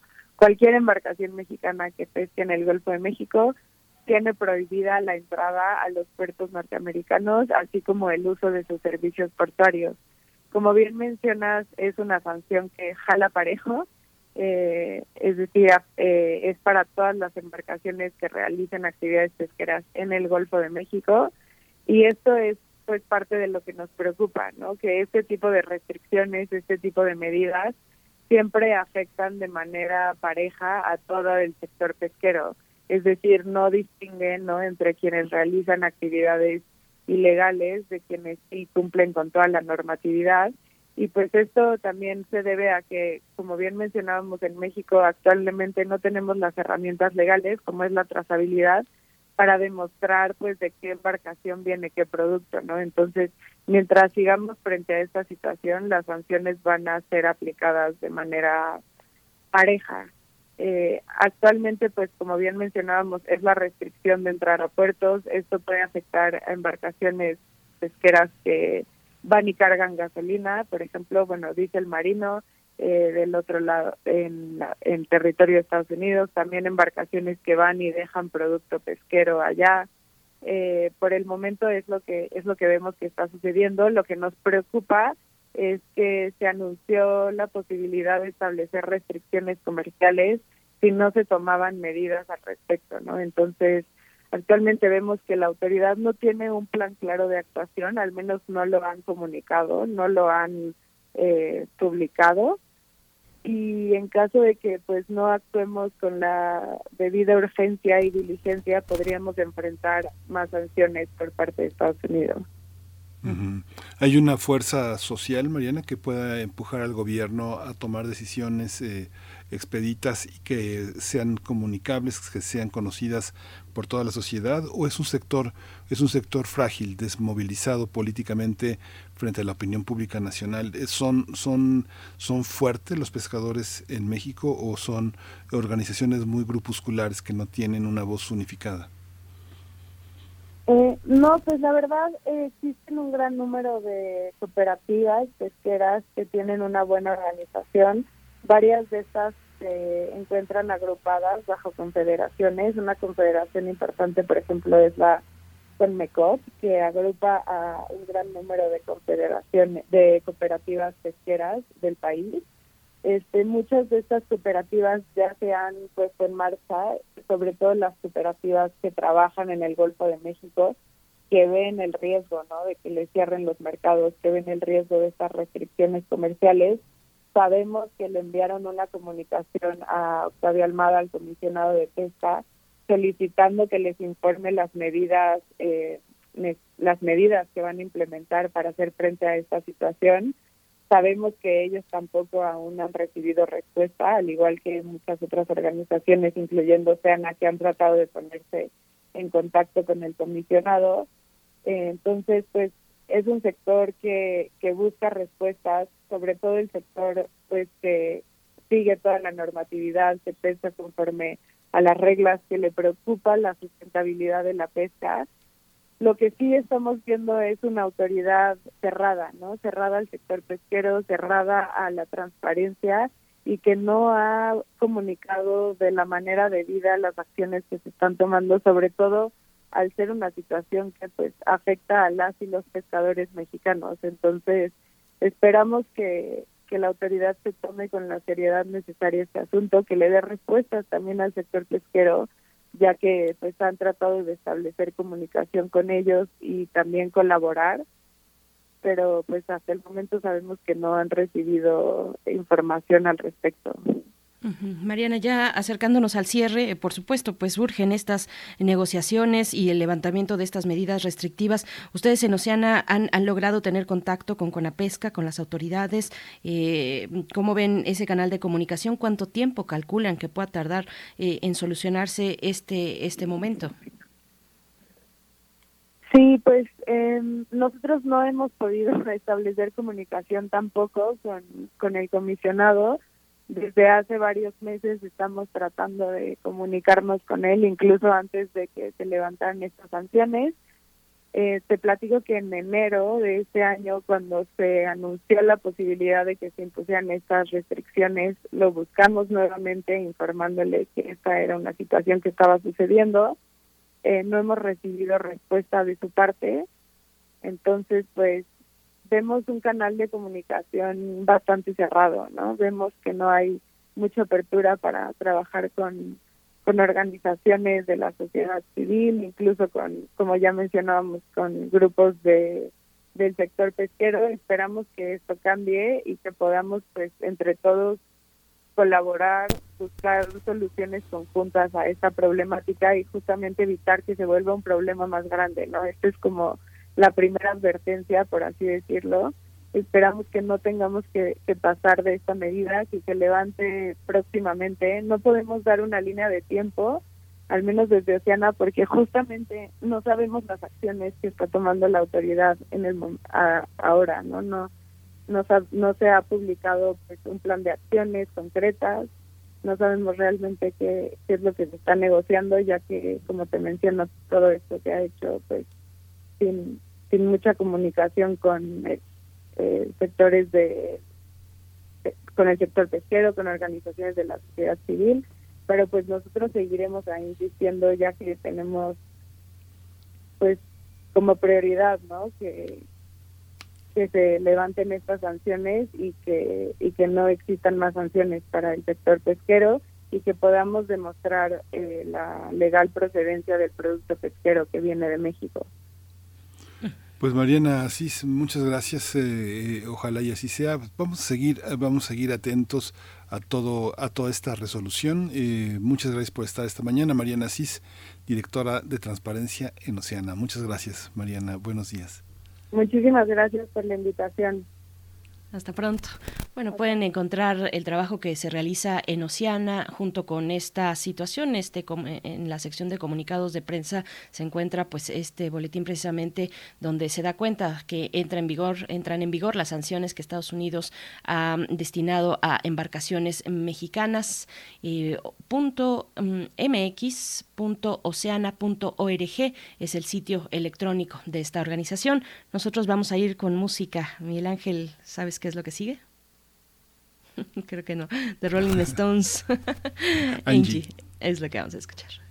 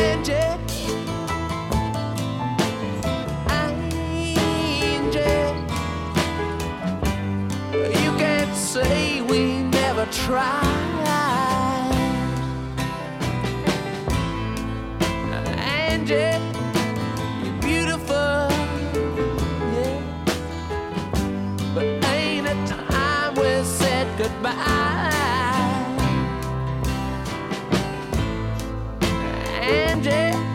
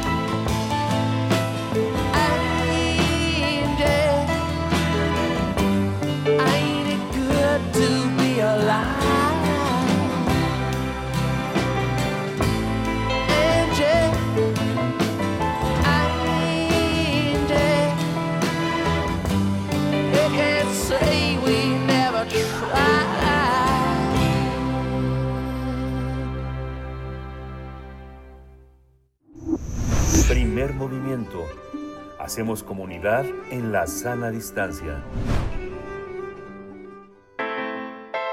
Nota Internacional. Este 2022, el presidente de Nicaragua, Daniel Ortega, inició su quinto mandato en el país, el cuarto en forma consecutiva. Su nuevo periodo en el poder inicia en medio de duras críticas de la comunidad internacional por afianzar un poderío autoritario en el país tras encarcelar a sus opositores durante la campaña en 2021. El control de Ortega sobre las instituciones del Estado se sigue ampliando. El ejército, policía, Congreso, Consejo Supremo Electoral, Poder Judicial y Fiscalía. Al mismo tiempo, Ortega extendió la influencia de su familia.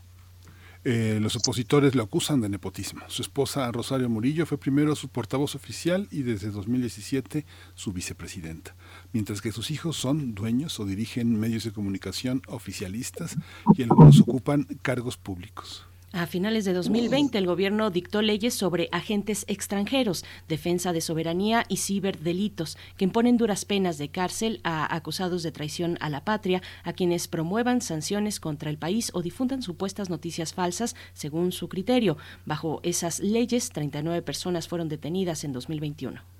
Ahora Daniel Ortega redirigió la represión contra la comunidad estudiantil al cerrar seis universidades que en 2018 fueron bastión de megaprotestas. Este lunes los legisladores aprobaron una ley que permite al Estado hacerse cargo de estos centros educativos. Pues vamos a tener una conversación sobre la situación en Nicaragua ante estas medidas eh, del gobierno de Ortega contra opositores y ahora universidades. Nos acompaña a través de la línea Sergio Marín Cornavaca, periodista nicaragüense, director del portal digital La Mesa Redonda. Sergio Marín Cornavaca, gracias por estar esta mañana, por tomar esta comunicación y muy buenos días. Muy buenos días a todo el auditorio de Primer Movimiento. Un gusto poder saludarles. Gracias por esta oportunidad. Gracias a ti, Sergio Marín. Sabemos el riesgo que implica toda esta mm, mega cobertura que han logrado hacer en la mesa redonda. Cuéntanos, ya hicimos una, una breve introducción a lo que está sucediendo. ¿Qué es lo que se espera? ¿Hasta dónde puede llegar en el portal que tenemos eh, a nuestra disposición hoy? la mesa redonda pues hace un recuento de quienes están perseguidos, que son bastantes. Cuéntanos, Sergio. Bueno, la situación de los presos políticos se ha agudizado. Eh, estos presos estaban, estas personas estaban presas eh, de manera infundada, no había un proceso legal eh, de acuerdo a las leyes y a la constitución. Ustedes muy bien dijeron en la introducción que el régimen de Daniel Ortega el año, el último trimestre del año antepasado, generó en la Asamblea Nacional tres leyes que son consideradas leyes espurias, ilegalidad absoluta en el proceso de construcción de dichas leyes, que son las de agentes extranjeros, la defensa de la soberanía y los ciberdelitos.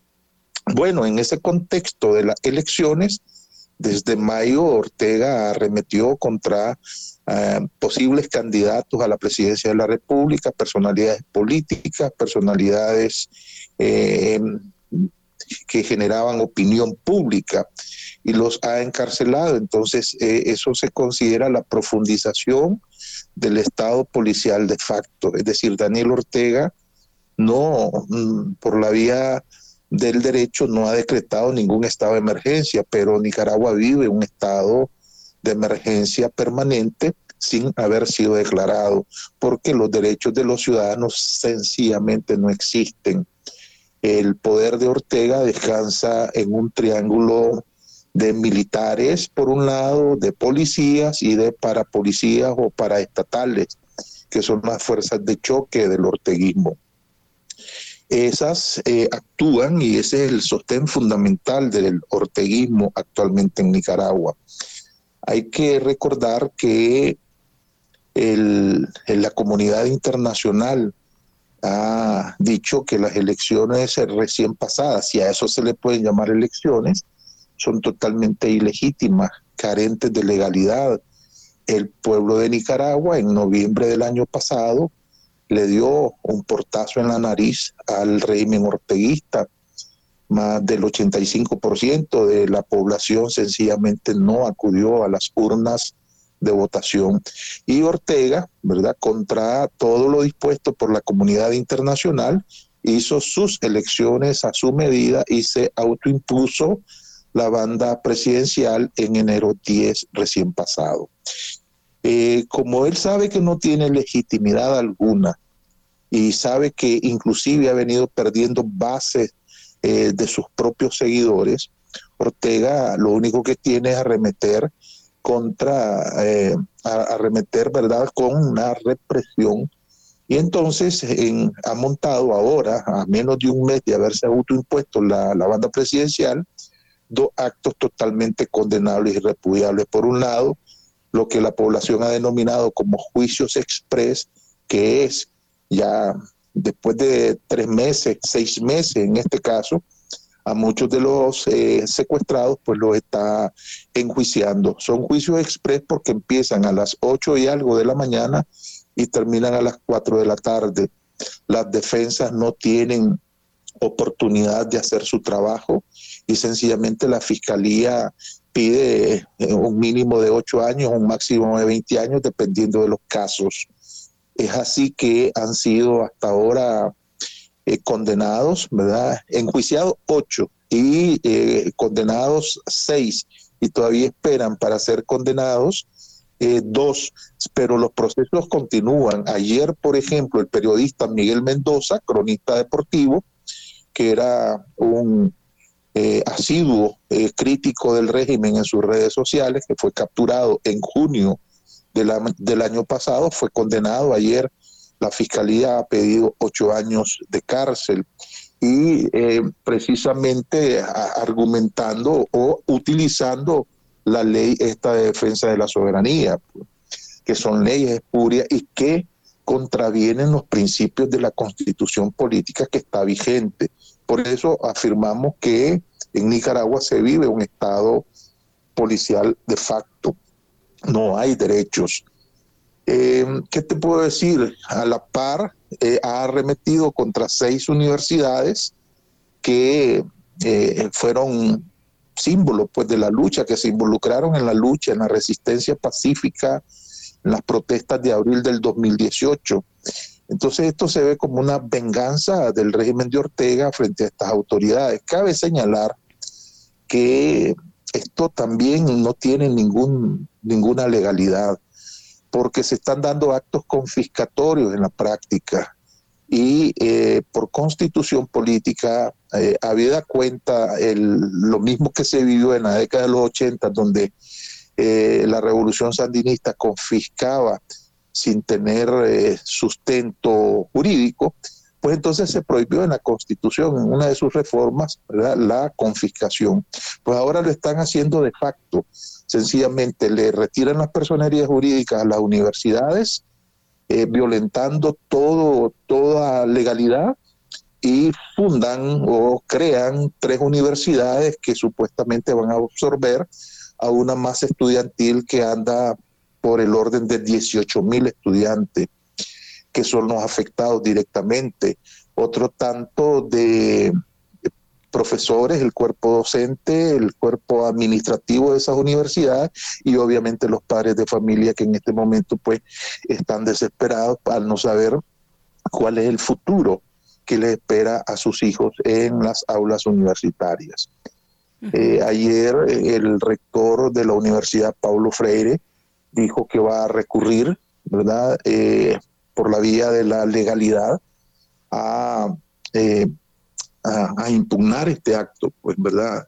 Y va a ir hasta las últimas consecuencias porque recordó que Nicaragua es signatario, por ejemplo, de la Carta Democrática. Y entonces en la OEA eh, está la, la, Comisión Interamericana de Derechos Humanos, eso es uno de, los, de las rutas, pero también hay otros mecanismos que el rector prefirió no decir para no develar su estrategia en contra de la ilegalidad que ha hecho el orteguismo, en este caso contra esta universidad específica, pero hay otras universidades que eh, también han repudiado el acto. Eh, hay una indefensión total.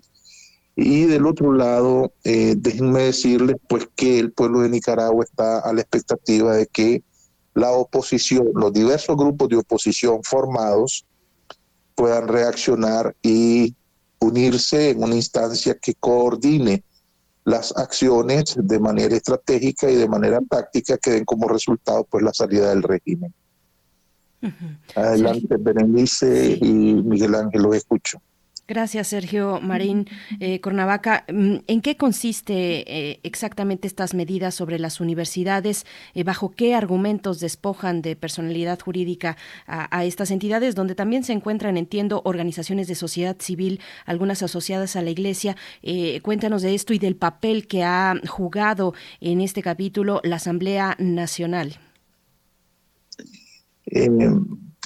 la la Asamblea Nacional para disolver eh, las personerías jurídicas, eh, se presentó al seno de la Asamblea Nacional la jefa de registro de control de las organizaciones de la sociedad civil del Ministerio de Gobernación. Y ella eh, argumentó que todas estas universidades y organizaciones previamente citadas no habían cumplido con la formalidad de presentar sus estados financieros y sus actas donde reflejaban eh, los cambios de juntas directivas.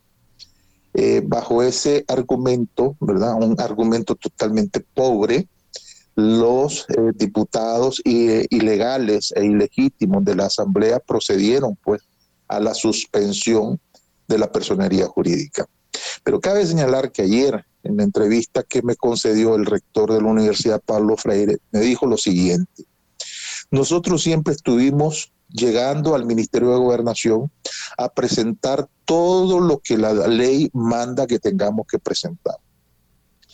Pero una vez llegamos al, Ministerio de Gobernación, presentamos nuestros estados financieros y en 10 minutos lo revisaron la persona que nos recibió los documentos y nos dijo que firmáramos, ¿verdad?, un recibido, un documento oficial de parte de ellos donde se dice que eso está sujeto a revisión. Y nosotros dijimos, dice el rector, ¿cómo va a estar sujeto a revisión si usted se ha tomado apenas 10 minutos para hojear el documento? Usted tiene que poner a expertos a que analicen los estados financieros y nos den por recibido el documento. Bueno, pues no dieron por recibido el documento y entonces esto vino generando, ¿verdad? Una situación pues de inconformidad. Hay otros, otras organizaciones que presentaban, te voy a citar por ejemplo el caso de la Fundación Violeta Barrios de Chamorro. Violeta Barrios de Chamorro es una fundación que lleva el nombre de la expresidenta Violeta Barrios, eh, esposa del mártir de las libertades públicas, pero Joaquín Chamorro.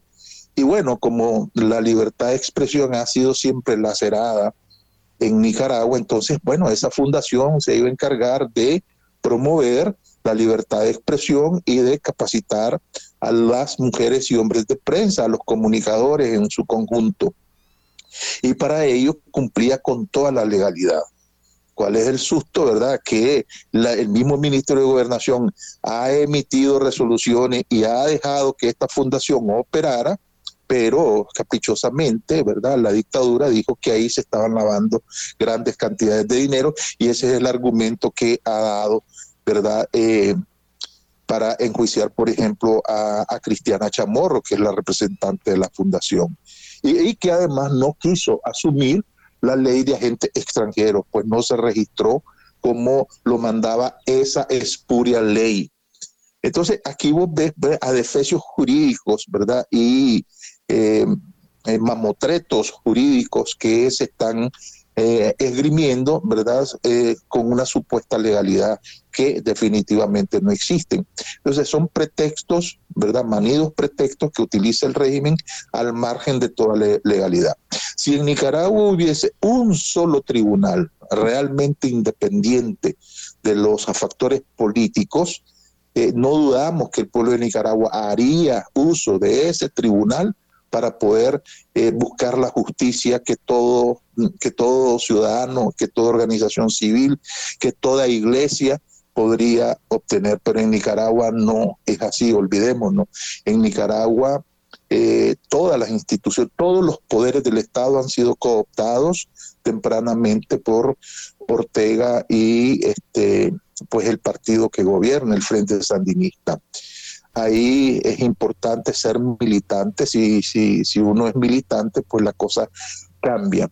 Eh, basta recordar un crimen atroz en un municipio de, del departamento de Estelí, al norte de Nicaragua, donde un ciudadano gritó eh, viva Nicaragua libre y otro ciudadano lo mató frente a todo mundo y sencillamente ese asesino, ¿verdad? Fue sobreseído porque era militante del Frente Sandinista y el muerto pues a ser enterrado.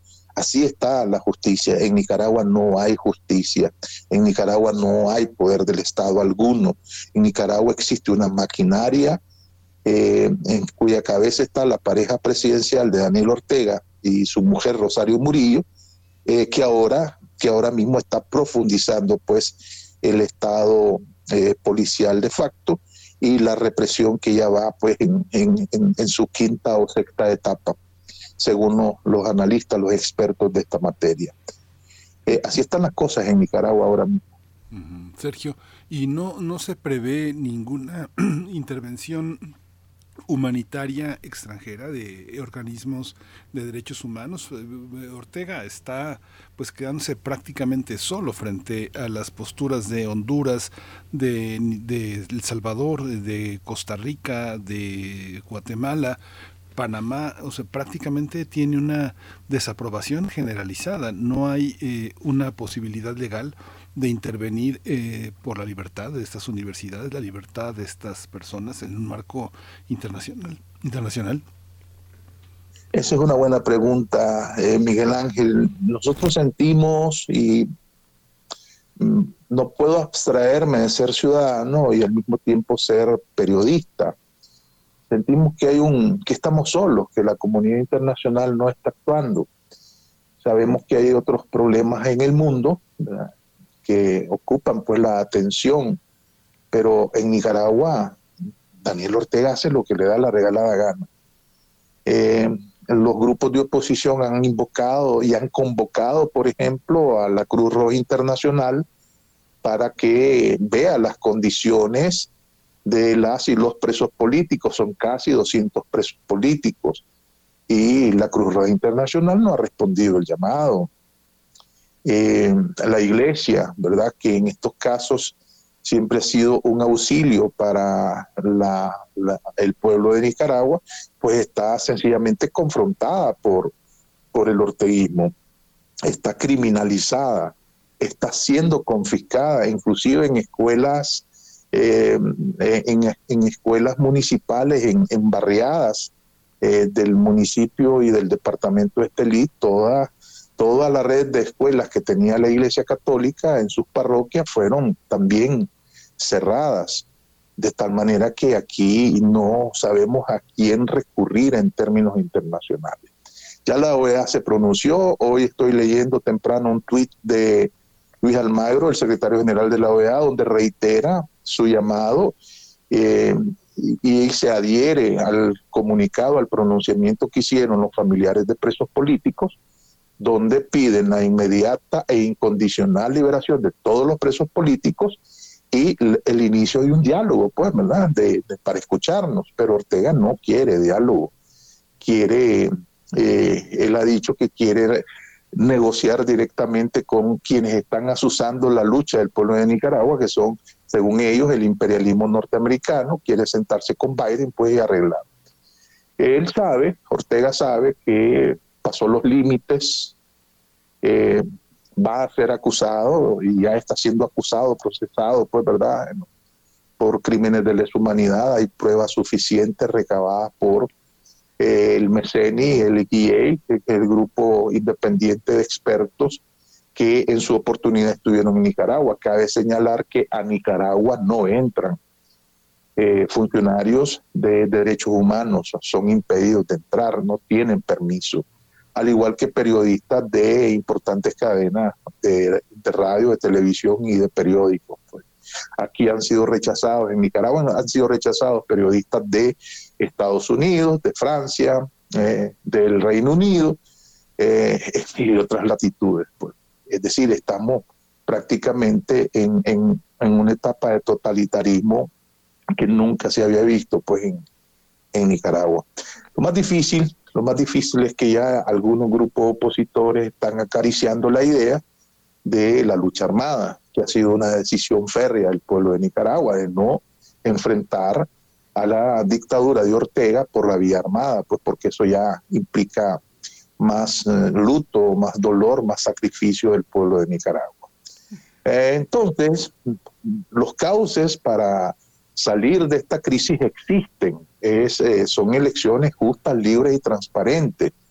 Pero Ortega, pues, perdió esa oportunidad. Ortega ha venido perdiendo la oportunidad de resolver esta crisis y ahora, pues, estamos en, en una profundización de esa crisis político-social. La economía se está derrumbando, ¿verdad?, en pasos agigantados. La canasta básica es inalcanzable hay mucha incertidumbre. Déjenme decirle que antes eh, Nicaragua no formaba parte del Triángulo Centroamericano, era Guatemala, Honduras, El Salvador, eh, que eran eh, los provenientes, los migrantes que iban hacia los Estados Unidos, pasando por México. Ahora hay miles y miles de nicaragüenses que se están sumando a esas caravanas de migrantes que van rumbo norte, rumbo a los Estados Unidos. O sea que la crisis se está agravando, ¿verdad? Eh, para todos estos países, pues, para México, para Estados Unidos y obviamente las historias dramáticas de las y los nicaragüenses que ya se, eh, nos estamos dando cuenta, ¿verdad?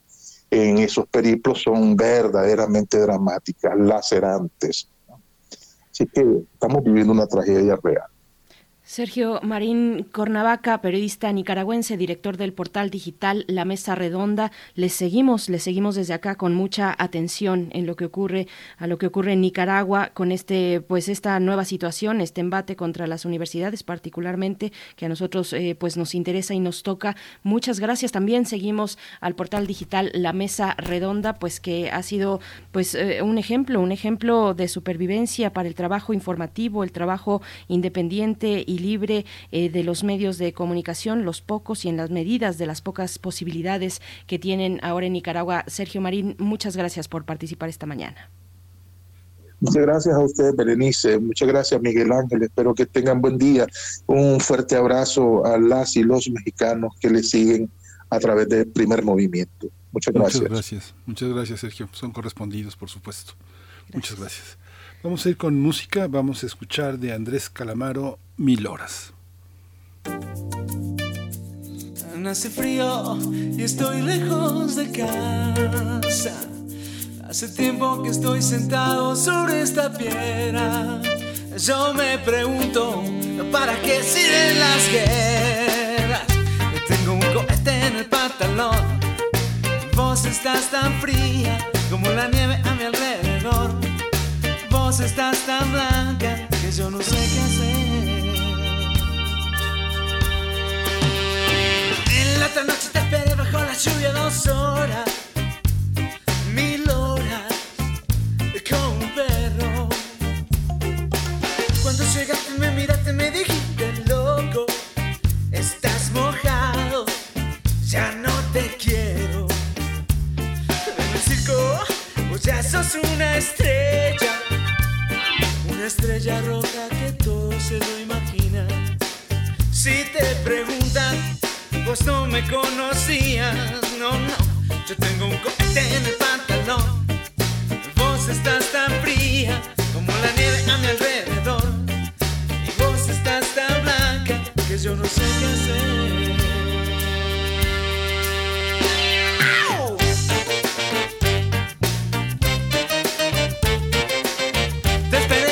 Lluvia, no, no, no.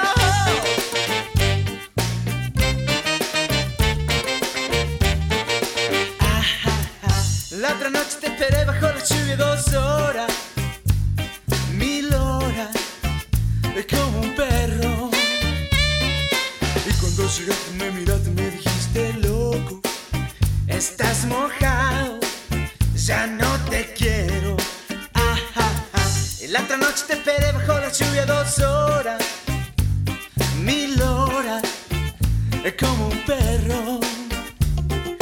Y cuando llegaste me miraste me dijiste loco, estás mojado, ya no te quiero.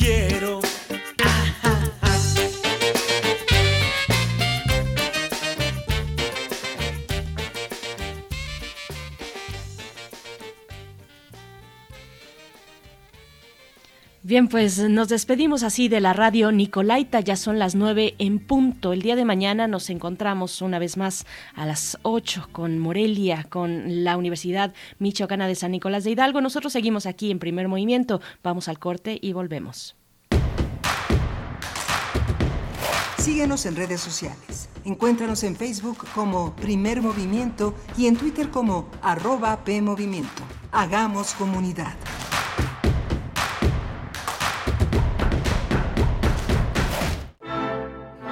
Tu opinión es sumamente valiosa. Cuéntanos qué opinas de la programación musical de Radio UNAM. Entra a www.radio.unam.mx. En la parte inferior de la página, encuentra el aviso y dale clic. Aparecerá un cuestionario. Encuéntralo también en nuestras redes, Facebook, Twitter e Instagram. Eres parte fundamental de nuestra historia. Gracias por colaborar. Radio UNAM, Experiencia Sonora. En México, el sol sale para todos. Buscando el bienestar de la gente. En el PRD creemos que las decisiones deben ser de todas y todos los mexicanos y no de una sola persona. Porque queremos que todas y todos vivan mejor. Impulsamos apoyos económicos para que se superen los más necesitados y no para pedirle su voto. Exigiendo servicios de calidad en educación, salud y vivienda. Eso es un México más justo y con la participación de todas y todos podemos hacerlo. El sol sale para todos. PRD. Gustavo tiene un matrimonio aburrido. Un día encuentra a un mago, quien le concede un amor de novela. Nada desearía más que ser el amante de Emma Bovary. ¡Oh, la la la la! Perfectamente. Entre usted al armario. Eh, eh, ¿Está seguro de que no hay ningún Usted, riesgo? Meta usted todas sus patitas. Resultado garantizado.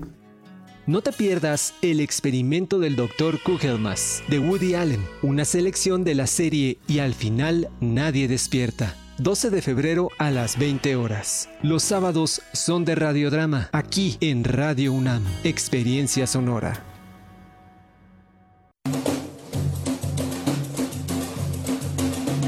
El síndrome de Obama.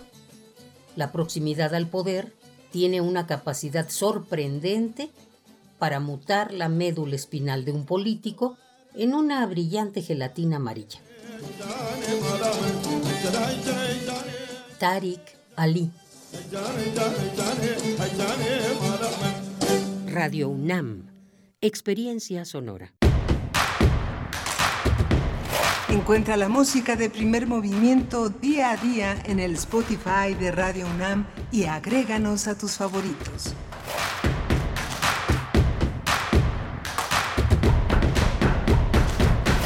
9 con tres minutos, la hora en que iniciamos nuestro tercer momento aquí en primer movimiento. Hoy es miércoles 9 de febrero de 2022 y en cabina se encuentra Frida Saldívar en la producción ejecutiva. Mm, Hoy no está Socorro, hoy está Arturo González en los controles técnicos a cargo de la consola y Violeta Berber en la asistencia de producción. Saludo a mi compañero Miguel Ángel Quemain en la voz, en el micrófono. ¿Cómo estás, Miguel Ángel? Hola Berenice, buenos días, buenos días a, todos nuestros radioescuchas. Muchas gracias por seguir en esta tercera hora o incorporarse apenas a esta, a esta aventura que todos los días es eh, eh, primer movimiento. Fíjate, Berenice, que mañana va a haber una sorpresa en la Gaceta UNAM.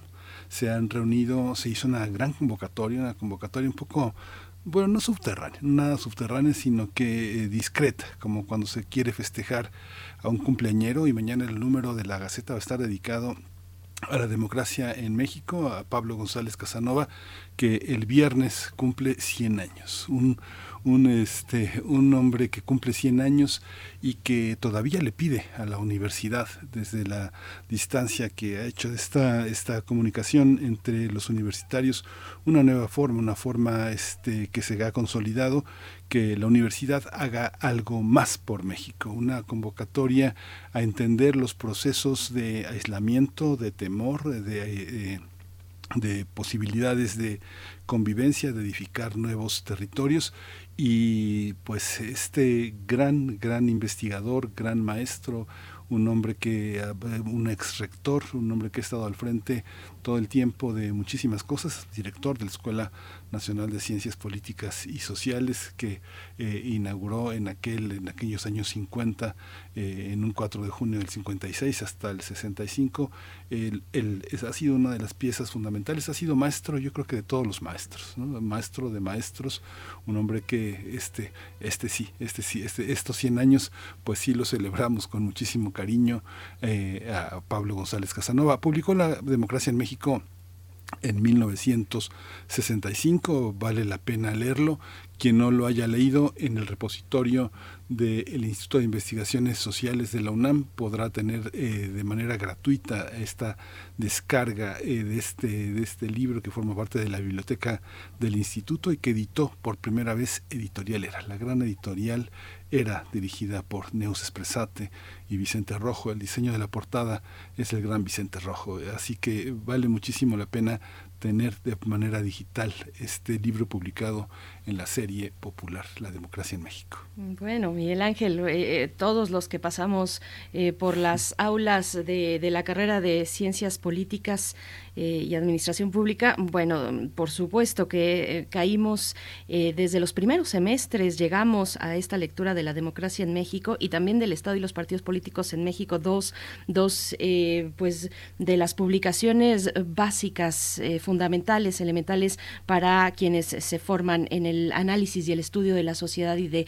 las cuestiones políticas en nuestro país, del sistema político, del régimen político, del Estado mexicano. Pues sí, ahí está Pablo González Casanova, que ha formado parte de esa manera, pues de la biografía de muchos estudiantes en estas carreras y pues bueno, con este llamado que eh, importante eh, de, hacer más por el país desde la universidad.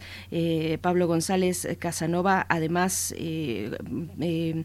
investigador eh, emérito de, la, de, esta casa de estudios, eh, investigador también durante un periodo del Colegio de México, en fin, bueno, toda una trayectoria fundamental para, para los estudios de la política mexicana, Miguel Ángel. Sí, es increíble. Yo este, eh, he vuelto al libro y me parece de una actualidad impresionante.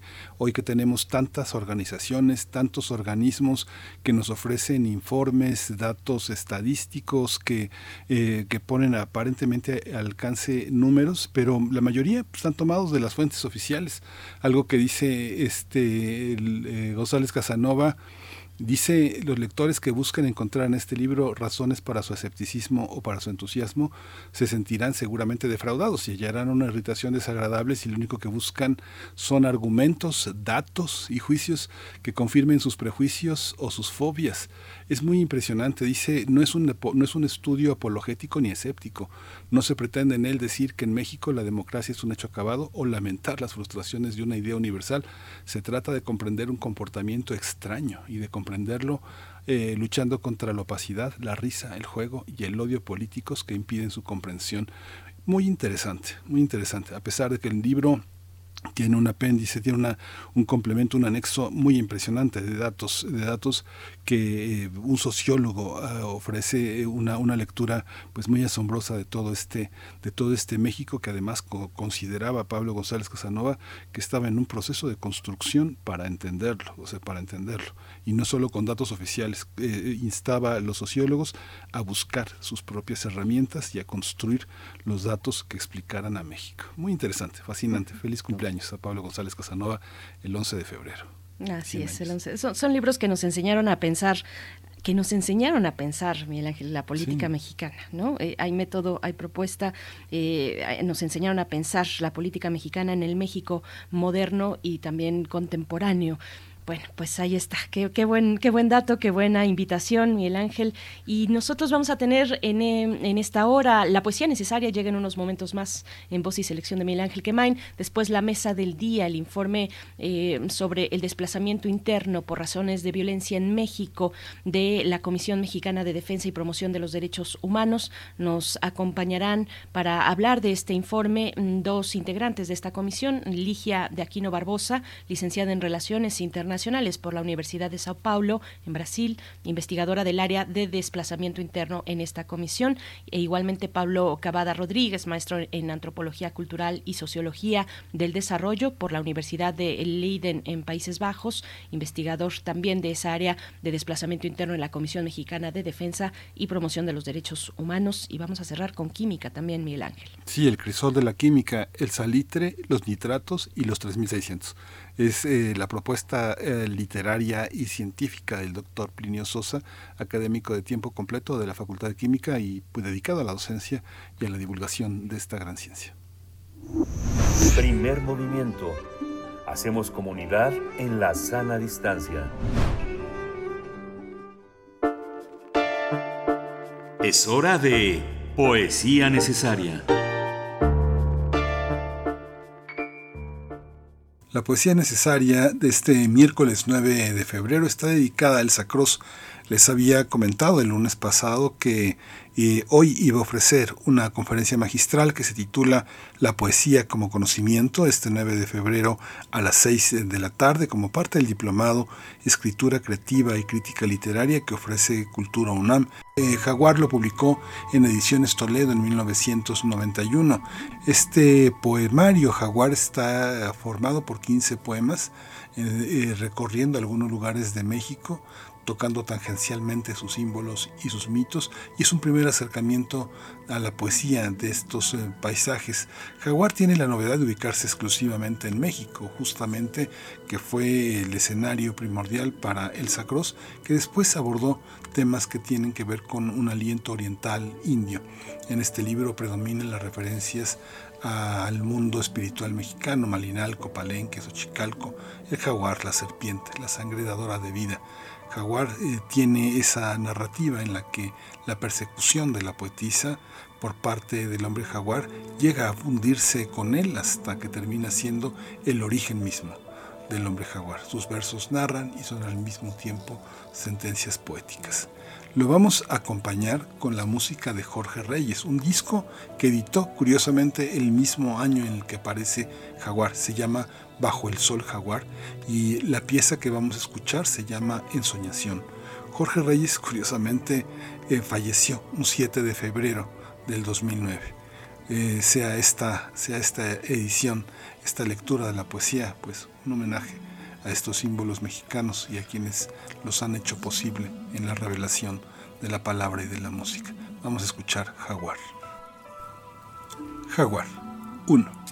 Niño jaguar serpiente, fauces abiertas, ojo que se agranda. Tu pupila devora el cielo, noche llena de ojos. El río lleva caracoles que en la roca se prenden, turquesas bajo el agua. La arena sella sus secretos. Entre la piedra, arañas. Abejas hacinadas sobre las floraciones en el limo. Noche a donde bajan a beber los tigres silenciosos como crecidas súbitas. Niño jaguar, en tus ojos se entrecierra la noche. Te duermes cuando el sol dispara sus flechas entre las copas de los hules y enciende el pelaje de los monos. 2. Penacho. Fuego abriendo su línea desde los pastizales.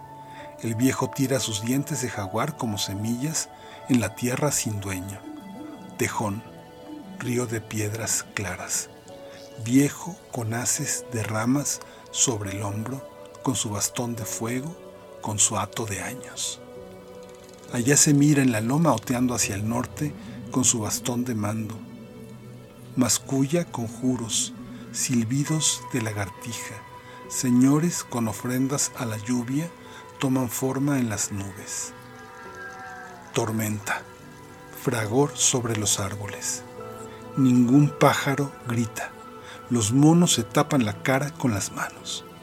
3. Hombre jaguar, muchacho, boca esculpida. Me acechas en el día, me alcanzas. Tus dientes parejitos, tus manos desatan mi vestido. Ojos de jaguar, lumbre amarilla. En todos lados apareces, sales bajo la tierra, hurtas de los señores de la noche las garras, los colmillos. Eres sol en lo oscuro, eres guerrero. Tú peleas. Manchada de estrellas queda tu piel, tus brazos color cinabrio. Por la noche me llevas, vamos siguiendo huellas. No sabemos ni a dónde. Corres como cereque, oyes como venado, hueles el aire narices de jaguar, frente amarilla. Soy la oscuridad donde apareces.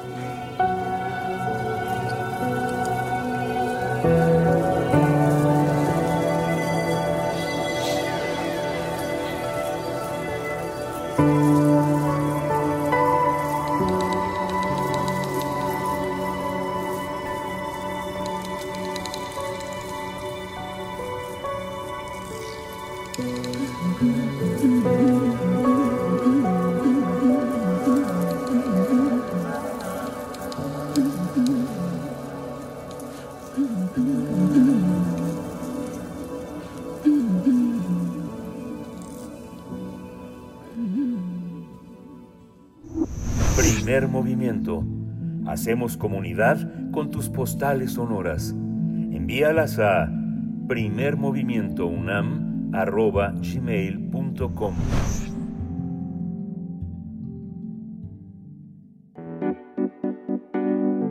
La mesa del día.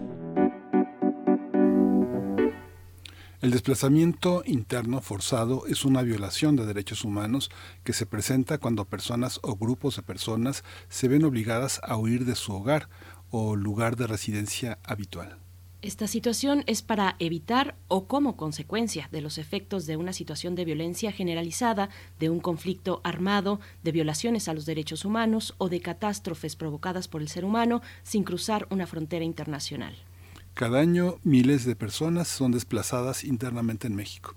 Se trata de individuos, familias y a veces hasta comunidades enteras que se ven obligadas a abandonar sus hogares para proteger su vida e integridad, muchas veces de forma invisible. En el último año, el desplazamiento interno forzado incrementó en un 360%, según datos del último informe de la Comisión Mexicana de Defensa y Promoción de los Derechos Humanos. Este informe indica que 44.905 personas se vieron obligadas a dejar su domicilio a causa del crimen organizado u otras expresiones violentas. Esto supone un fuerte aumento respecto a 2020, cuando fueron registrados 9.741 desplazamientos desplazados internos. Tan solo en noviembre y diciembre, más de 7.000 personas fueron expulsadas de sus viviendas en los estados de Chiapas, Chihuahua, Guerrero, Michoacán y Zacatecas.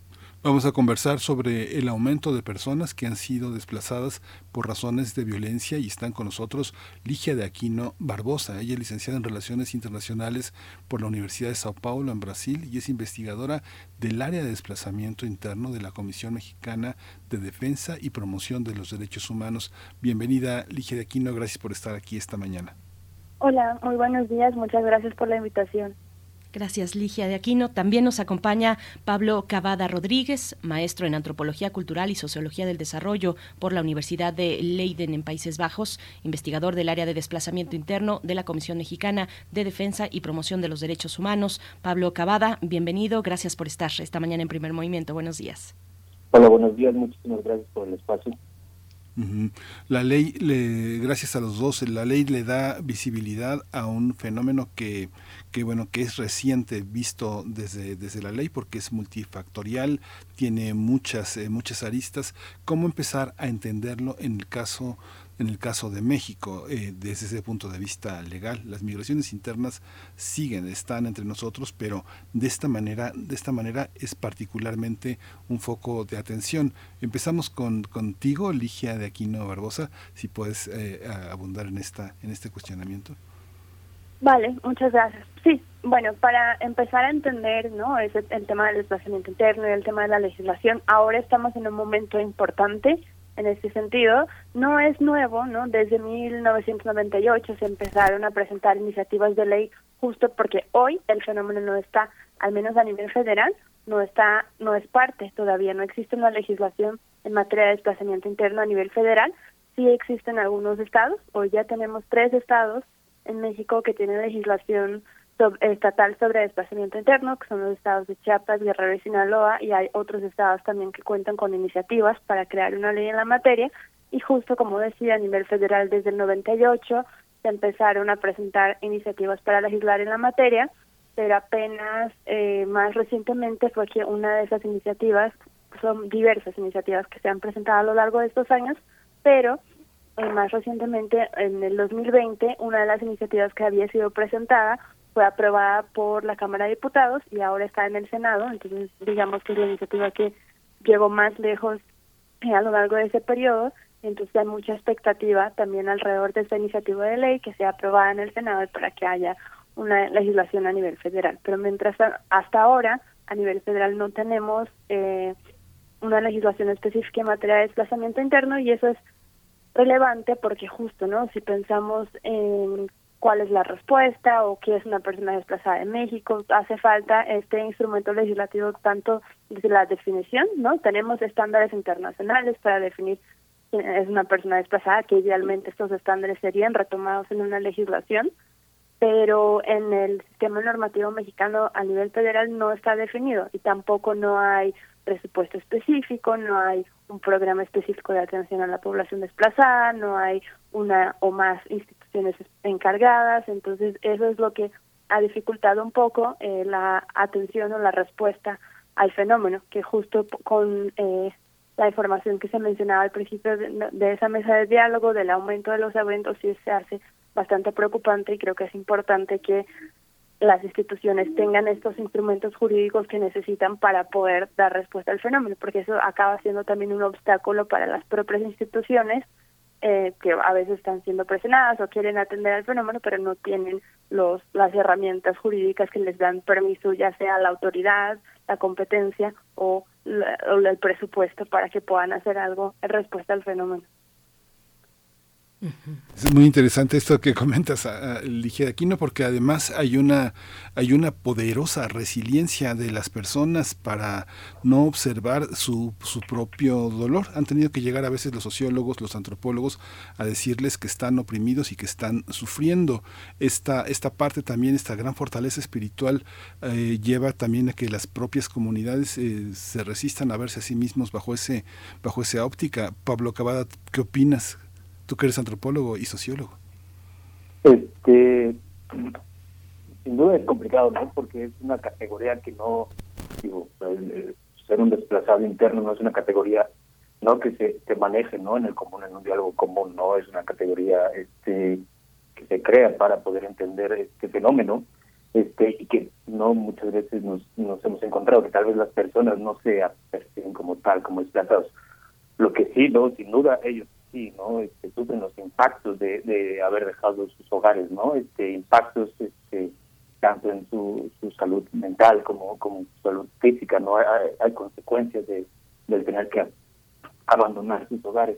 Este, y también no hay otras consecuencias como el, el, muchas veces ah, por, por estas premuras de, de dejar sus comunidades abandonan y dejan documentos, dejan papeles, este, identidad que les permitiría, ¿no? En cierto momento identificarse ante el Estado y poder reclamar o pedir que, se les atienda y que se, este, se les ayude, ¿no? Pero muchas veces esta falta de documentos pues complica, ¿no? Las detenciones este, también, ¿no?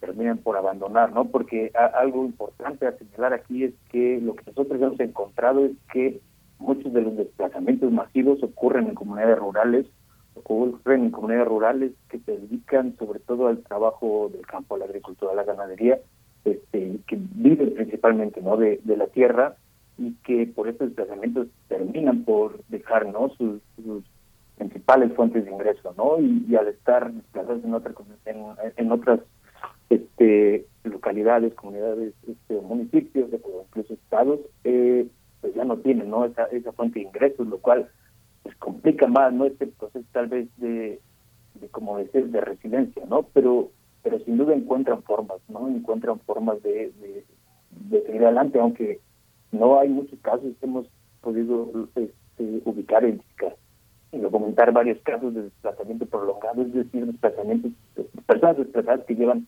ya años en esta situación no principalmente por ejemplo el caso más reciente y, que probablemente es uno de los más conocidos es son, las personas triquis desplazadas de Tierra Blanca este, en 2020, que si uno va por el centro de la Ciudad de México y pasa por Bellas o, o, en el Zócalo, puede ver su campamento, ¿no? Este, y ellos llevan desde entonces, parte del grupo de personas que se desplazó, llevan desde entonces viviendo ahí, esperando a que, a que el gobierno federal y el estatal pueda escucharlos y atenderlos. Eh, Ligia de Aquino, ¿de qué estamos hablando? ¿Qué, ¿Qué, fenómeno está retratando este informe?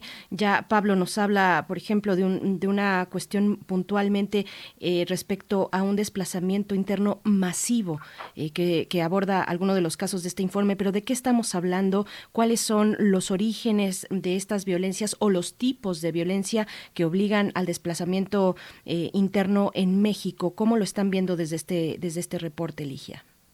Claro, muchas gracias. Eh, sí, el desplazamiento interno justo, ¿no? También al principio del programa se hablaba de cuál es la definición que existe a nivel internacional de qué es ese fenómeno. Es un fenómeno de migración forzada que ocurre dentro de las fronteras de un mismo estado. Entonces las personas son obligadas a dejar sus hogares ya sea por una situación de violencia, violaciones de derechos humanos, desastres, pero no cruzan una frontera internacional. En el caso de nuestros informes y de los estudios que hacemos, nosotros nos enfocamos en un tipo específico de desplazamiento. no, hablamos de desplazamiento específicamente por violencia y también hablamos de desplazamientos masivos, porque no todos los eventos de desplazamiento o no es parte de la definición para definir si una persona es o si es un caso de desplazamiento o no, el hecho de que tenga que ser un desplazamiento masivo, es decir, que salgan varias personas de un lugar al mismo tiempo. Eso no es parte de la definición y existen, sí existen eventos de desplazamiento masivo, pero también hay casos, por ejemplo, por sufrir una agresión, una amenaza, una, una forma de violencia direccionada que una persona, un núcleo familiar es obligado a desplazarse. Eso en México, por ejemplo, es muy frecuente con periodistas o personas defensores de los derechos humanos porque por el tipo de carácter de su trabajo, por denunciar ciertas prácticas, reciben amenazas y tienen que desplazarse. El tema es que por la metodología del trabajo que hacemos, que básicamente nosotros hacemos un monitoreo de la situación de desplazamiento interno en México a través de los reportes de prensa, entonces que se publican en los medios de casos de desplazamiento y es más común que los medios puedan ir reporten casos de desplazamiento masivo, porque en cuando se incluso por cuestiones de seguridad, cuando se desplaza solo una persona, una familia, esa información no llega a los medios. Entonces, el trabajo que hacemos es basado en los reportes de prensa y nosotros también, como ya decía, nos enfocamos en, en desplazamiento por violencia y ahí también es por una cuestión de capacidades, no quiere decir que no haya otros tipos de desplazamiento en México, pero nosotros somos un equipo pequeño entonces nos enfocamos en el tema de desplazamiento por violencia. Sobre los tipos o los orígenes de esta violencia, nosotros los tipos más frecuentes que cada año registramos en México, creamos dos categorías para poder hablar de esos desplazamientos que estamos viendo a través de los medios. Una sería la violencia generada por grupos armados organizados, que es la violencia que está vinculada con grupos criminales, grupos dedicados a actividades delictivas como los cárteles del narcotráfico. Entonces, la violencia que tiene que ver con la actividad de estos grupos, a veces es la acción directa de estos grupos, a veces eh, es el temor fundado por la existencia de estos grupos. Entonces puede ser que sea un ataque, puede ser que sea solo una región que está controlada por estos grupos, puede ser también eh, que los desplazamientos se den como consecuencia, por ejemplo, de las estrategias de seguridad o de enfrentamientos de fuerzas del Estado con estos grupos que genera violencia y hace con que las personas tengan que desplazarse, es un tipo, es uno de los contextos de violencia que, que reportamos o que registramos y estudiamos en esos informes. Y el otro tipo son eh, conflictos que se dan en comunidades, ya sea allí agrupamos en esta categoría varios tipos de conflicto, puede ser por ejemplo conflictos políticos que se dan en un contexto electoral o no, dentro de una misma comunidad o dentro eh, entre distintas comunidades, también conflictos religiosos, ¿no? Con, con motivos religiosos, conflictos territoriales de disputa por tierras y muchas veces se terminan mezclando, no un conflicto territorial, pero luego adquiere también carácter político, siempre a, veces hay otras cosas por detrás, pero esos son los dos grandes tipos de, de violencia que generan desplazamientos masivos en México. Pablo Cavada, eh, ¿cómo lo ves tú? ¿Qué, ¿Qué, está pasando en estos estados ya más puntualmente que reportan en noviembre y diciembre más de 7.000 personas que fueron expulsadas de sus viviendas, los estados de Chiapas, por supuesto, sabemos que es muy complejo lo que está ocurriendo en Chiapas ya desde hace varios meses, digo, nos podríamos ir muy atrás, pero, pero puntualmente desde hace varios meses, en Chihuahua también, en Guerrero, Michoacán y Zacatecas. Eh, ¿Qué está pasando en estos estados? ¿Qué es lo que han visto sobre estos eh, pues mm, dos meses, noviembre y diciembre, con esta cantidad de personas desplazadas, eh, Pablo? Este, bueno, eh, primero podemos empezar con Michoacán, ¿no? Que lleva ya más o menos desde 2018 empezamos a registrar, ¿no? Como desplazamientos masivos constantes en, Michoacán, pero sin duda durante 2021, no no solo en, noviembre y diciembre, sino durante todo el año registramos una cantidad este, pues, significativa, ¿no? Y que no habíamos registrado nunca de personas desplazadas del Estado, ¿no? Al menos de la cifra anual que nosotros tenemos, ¿no? y aquí sí señalar que esta cifra que nosotros presentamos de, cierre de año es preliminar. Todavía nos hace falta eh, una, un análisis más detallado, un poco más fino de, las cifras para cuadrar mejor este, estos números. Pero sí decir, no principalmente en Michoacán es, por la violencia generada por grupos armados organizados. Aquí hay un actor principal que, que, es el cártel de Jalisco, no que, que comenzó a avanzar ya desde hace un par de años hacia varios territorios de tierra caliente, no ocupándolos, lo cual provocó no paulatinamente el desplazamiento de personas de varias comunidades, no sobre todo rurales de, la tierra caliente michoacana, no este que poco a poco ha, habido una respuesta gubernamental y hemos visto no este, estrategias de seguridad, no si quieren militarizadas, no enviando a miles de tropas del ejército de la Guardia Nacional para retomar este estos lugares. no Recién leí una nota que la Guardia Nacional tomó Aguililla, que es uno de los municipios que nosotros reportamos como, como este uno de los municipios que más personas ha desplazado, al menos durante 2020 en Michoacán, ¿no? Pero por el otro lado, ¿no? Este, como como bien decía ya Ligia, ¿no? En nuestro informe hemos identificado sobre todo dos causas principales de, violencia, ¿no? Una es esta, ¿no? Y, y el, por ejemplo, es Michoacán, pero otra es, es ¿no? Donde sobre todo son conflictos políticos, conflictos territoriales, ¿no? Este, por ejemplo, ¿no? El, el, desplazamiento que reportamos en, en, en noviembre de, de, Chiapas, en, en Aldama, es un desplazamiento que suele ocurrir, ¿no? Y en nuestro informe del 2020 ya lo catalogamos como un desplazamiento intermitente, ¿no? Es decir, porque lleva varios años ocurriendo, igual más o menos desde 2018, que personas de, varias comunidades de Aldama son agredidos no por grupos de corte paramilitar desde Santa Marta Chinadó, que es un municipio vecino, este, por un problema de tierras que, que tiene ya varias décadas de, de, no poder resolverse, ¿no? A pesar de que gobierno estatal, gobierno federal, ¿no? Tribunales agrarios han tratado de este, un conflicto por hectáreas de tierra, es lo que ha provocado esta violencia en Aldama, y es lo que continuamos viendo desde desde entonces hasta ahora, ¿no? Y el, dos desplazamientos, ¿no? Por ejemplo, fue de 3.000 personas el que ocurrió en Aldama, pero estas 3.000 personas se desplazan a las montañas mientras duran los ataques, cuando cesan, bajan, este, ellos regresan a sus comunidades y continúan con su vida. Lo que ocurre es que ocurre este tipo de ataques varias veces al año, digamos que varias veces al año, ¿no? Tal vez no tantas personas se desplazan, pero sí se están desplazando y moviendo este, forzadamente las personas en chapas, ¿no?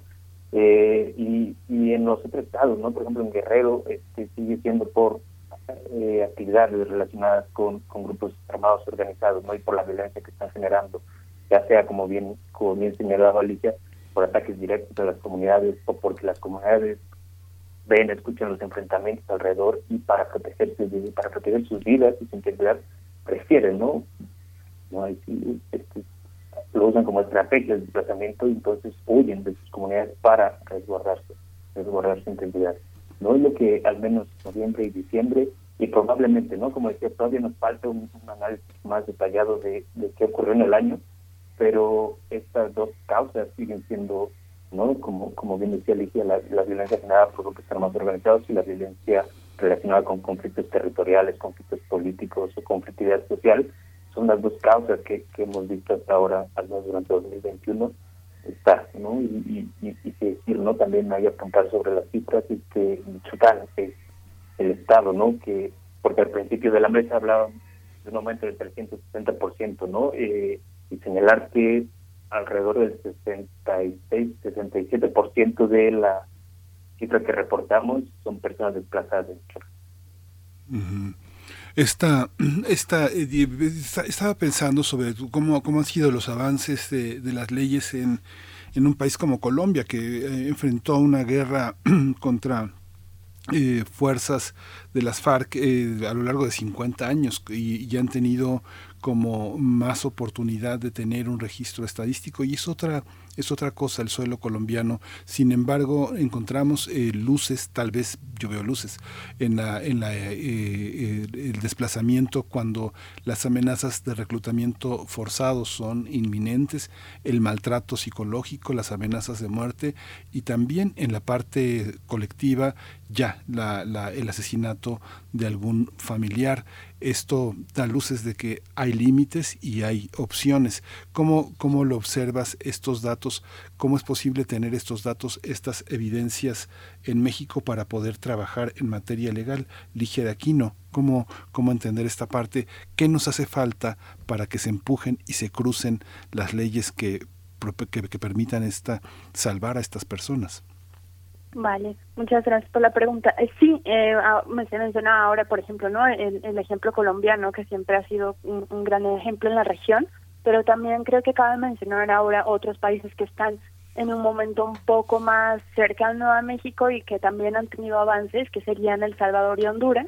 Mm. En El Salvador fue un proceso parecido, primero como pasó aquí en México, ¿no? Que lo que pasaba en México y que era difícil hablar sobre ese tema y por eso nosotros empezamos a hacer ese trabajo de documentar casos de desplazamientos porque no se reconocía, era un fenómeno muy invisible a medias, ¿no? Porque se estaban viendo, las personas estaban desplazando, pero no se nombraba, no se hablaba y entonces hubo el reconocimiento en 2019 y ahí fue cuando empezó a eh, ganar un espacio más grande en la agenda, cuando se aprobó esa iniciativa de ley, entonces las cosas han avanzado y fue un poco parecido a lo que pasó en El Salvador, que se reconoció el fenómeno, luego se trabajó en la iniciativa de ley y se aprobó, y luego Honduras que también reconoció el fenómeno, allá todavía no se aprueba eh, la iniciativa de ley, pero está ahí también medio inminente, hay iniciativas, en fin.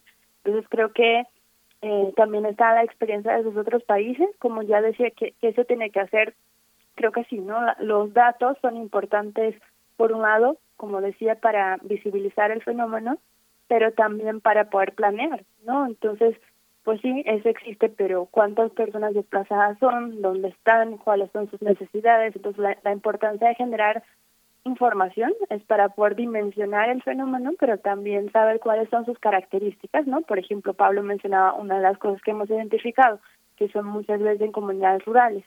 Otra cosa que hemos identificado en esos eventos de desplazamiento masivo es que hay una afectación desproporcionada de población indígena, que siempre representa un porcentaje muy alto de la población desplazada, mucho más alto que el porcentaje de población indígena en el país, entonces también la población indígena pues tiene una relación particular con el territorio, muchas veces tiene necesidades particulares o al menos la atención debe ser culturalmente adecuada, entonces conocer no solo cuántas personas desplazadas hay, dónde están, cuál es su perfil, es importante para poder planear eh, esa respuesta, ¿no? Ya sea de manera, pues el primer paso, como decía, sí es importante que sea legislativo, sobre todo para no obstaculizar ¿no? el trabajo de, de las instituciones, porque hoy a nivel federal pues no hay ninguna institución encargada o con la competencia para dar esa respuesta a la población desplazada, ni con el presupuesto, en fin.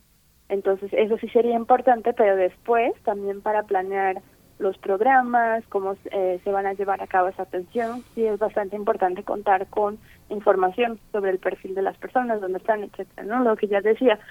Y creo que en este sentido eh, también ah, eh, recientemente tuvimos un avance que fue que se incluyó en el censo una pregunta que permite saber como en los últimos cinco años eh, quienes cambiaron de residencia, bueno, quienes cambiaron de municipio o de estado dentro de México y se preguntan los motivos, ¿no? Y hay uno de los motivos que es por desastres naturales, que también sería desplazamiento, y otro de los motivos que es por violencia.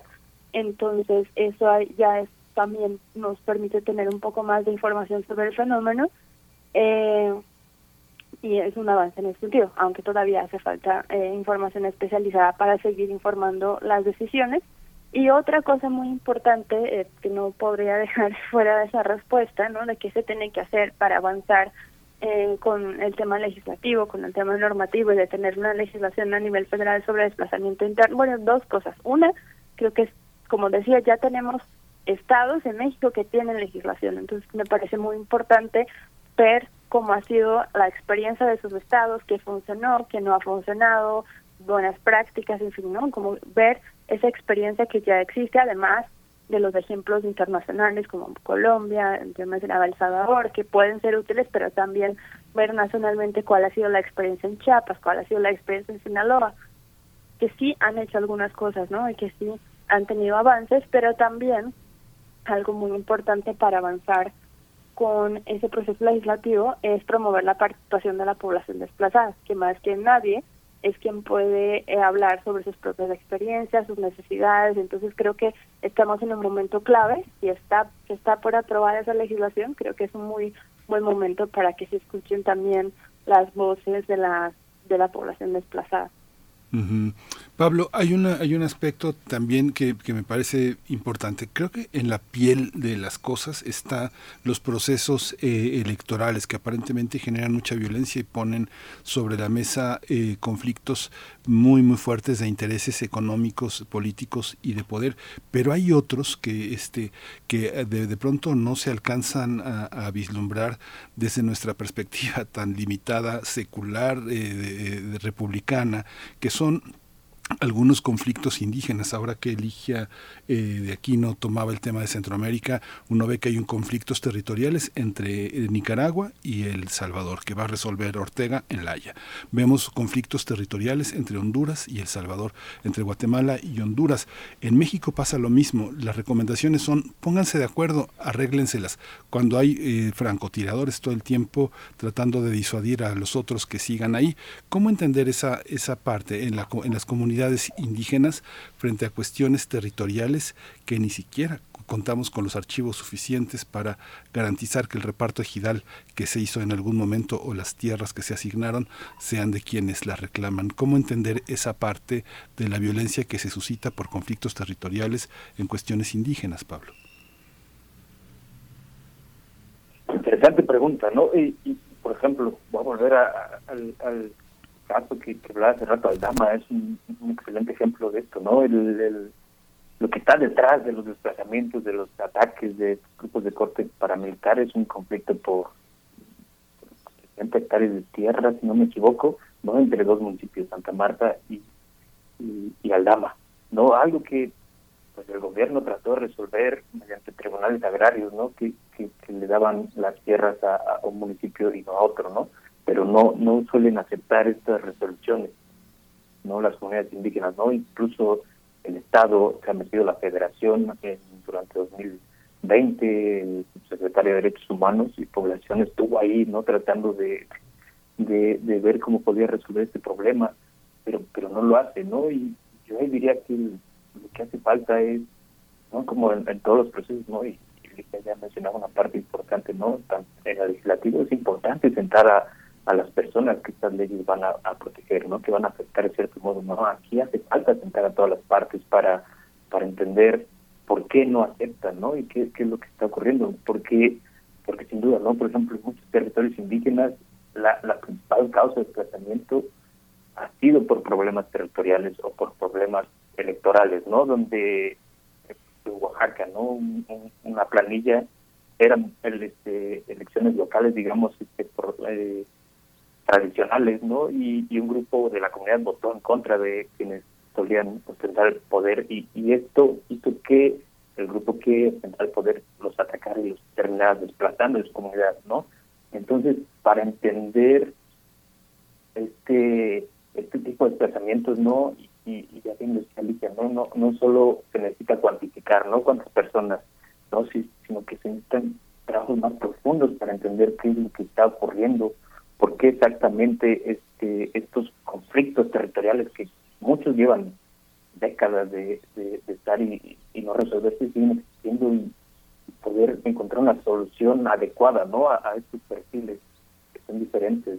Pero creo que el gobierno sigue tratándolos como como con conflictos normales sin, poner a las partes a dialogar sin poder realmente entender el fondo de, de, del problema territorial o el problema electoral está causando esos conflictos. Pues les agradecemos mucho esta participación. Por supuesto, hay tantos matices, tantas historias de supervivencia, los efectos, mucho que contar todavía sobre los efectos del desplazamiento, eh, eh, el impacto en la vida de las personas en tantos y tantos niveles y también aquellas experiencias de, recuperación, de hacer frente al desplazamiento, tal vez desde lo comunitario, el papel de las mujeres. Ahora que Ligia ah, mencionaba Colombia, por ejemplo, tenemos ahí muchos ejemplos en Guatemala también en fin, eh, hay, que seguir, hay que seguir con esta conversación. Nos revelan ustedes los, los datos, eh, pues que reflejan una situación muy compleja. Los datos desde la Comisión Mexicana de Defensa y Promoción de los Derechos Humanos, a la que ambos pertenecen. Les agradecemos mucho, Ligia de Aquino Barbosa, por esta participación. Muchas gracias. Muchas gracias. Hasta pronto, Pablo Cavada Rodríguez, también de la Comisión Mexicana de Defensa y Promoción de los Derechos Humanos. Hasta pronto, gracias. Luego. Muchas gracias por el espacio.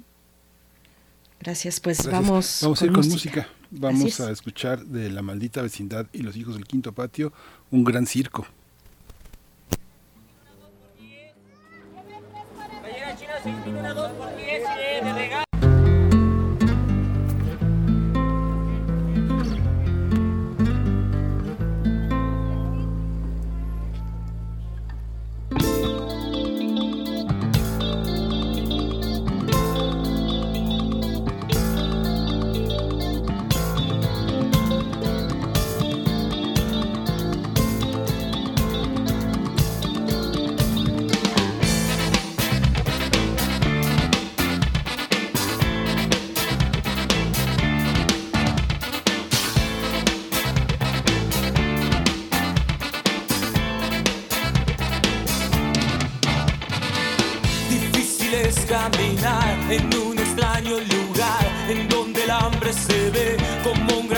en acción. En las calles no hay telón, así que puedes mirar como rico espectador. Te invito a nuestra ciudad.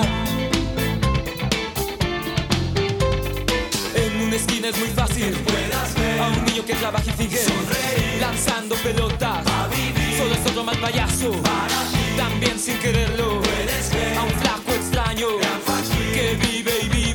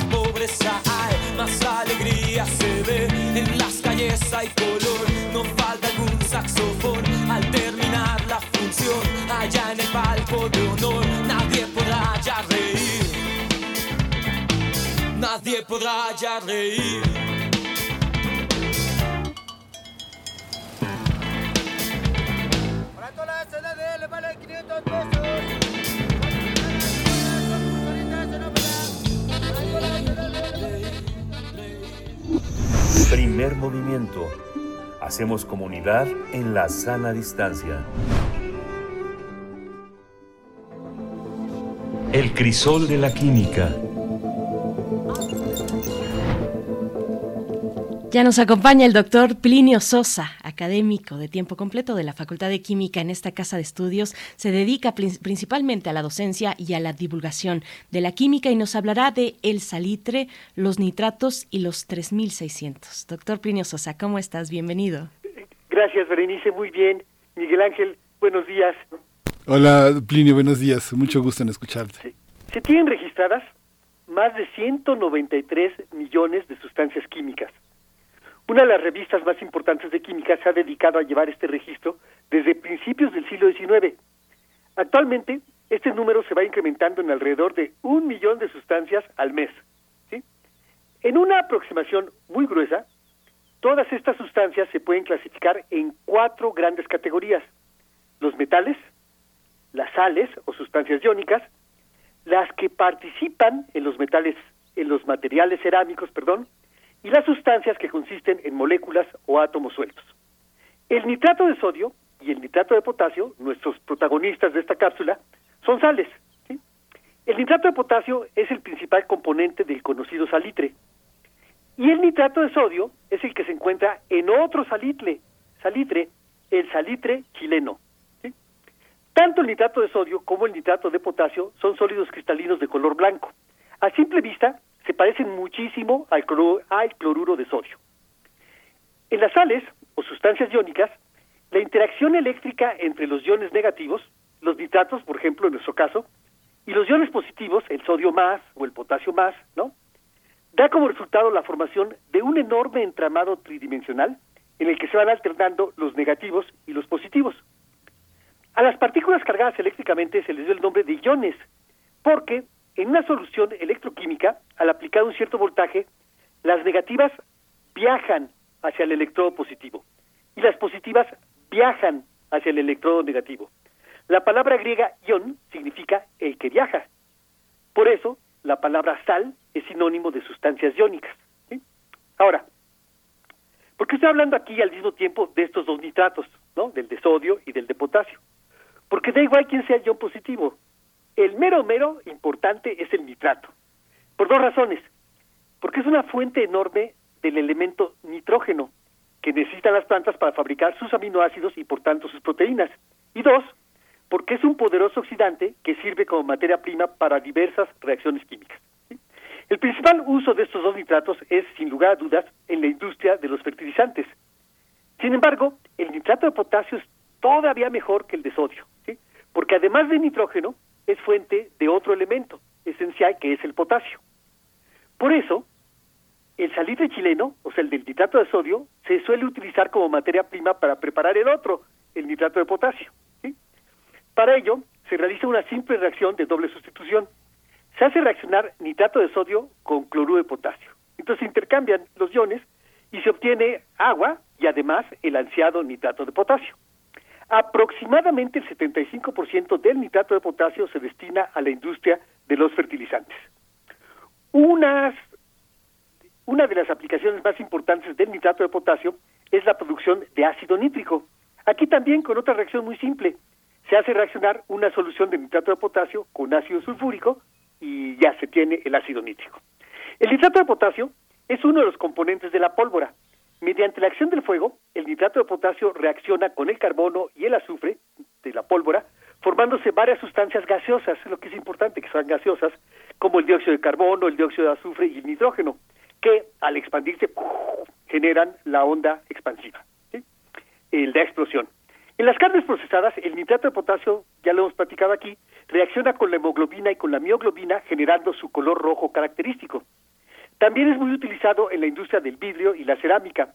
Recientemente se ha agregado a las pastas dentales prescritas para el tratamiento de dientes sensibles.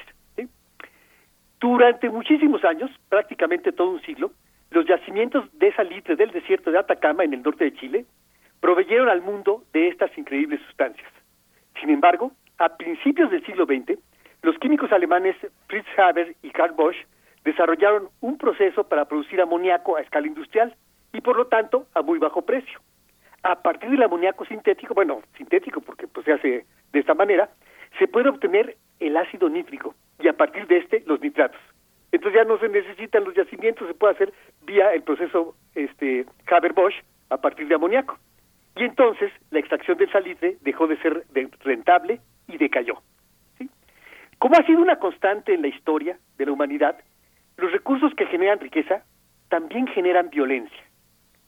Por mencionar un solo caso, en Chile, el 21 de diciembre de 1907, el gobierno chileno acabó con una huelga de, la huelga de salitre, masacrando a dos trabajadores en el interior de la escuela Santa María de Iquique, donde se les había pedido que se instalaran.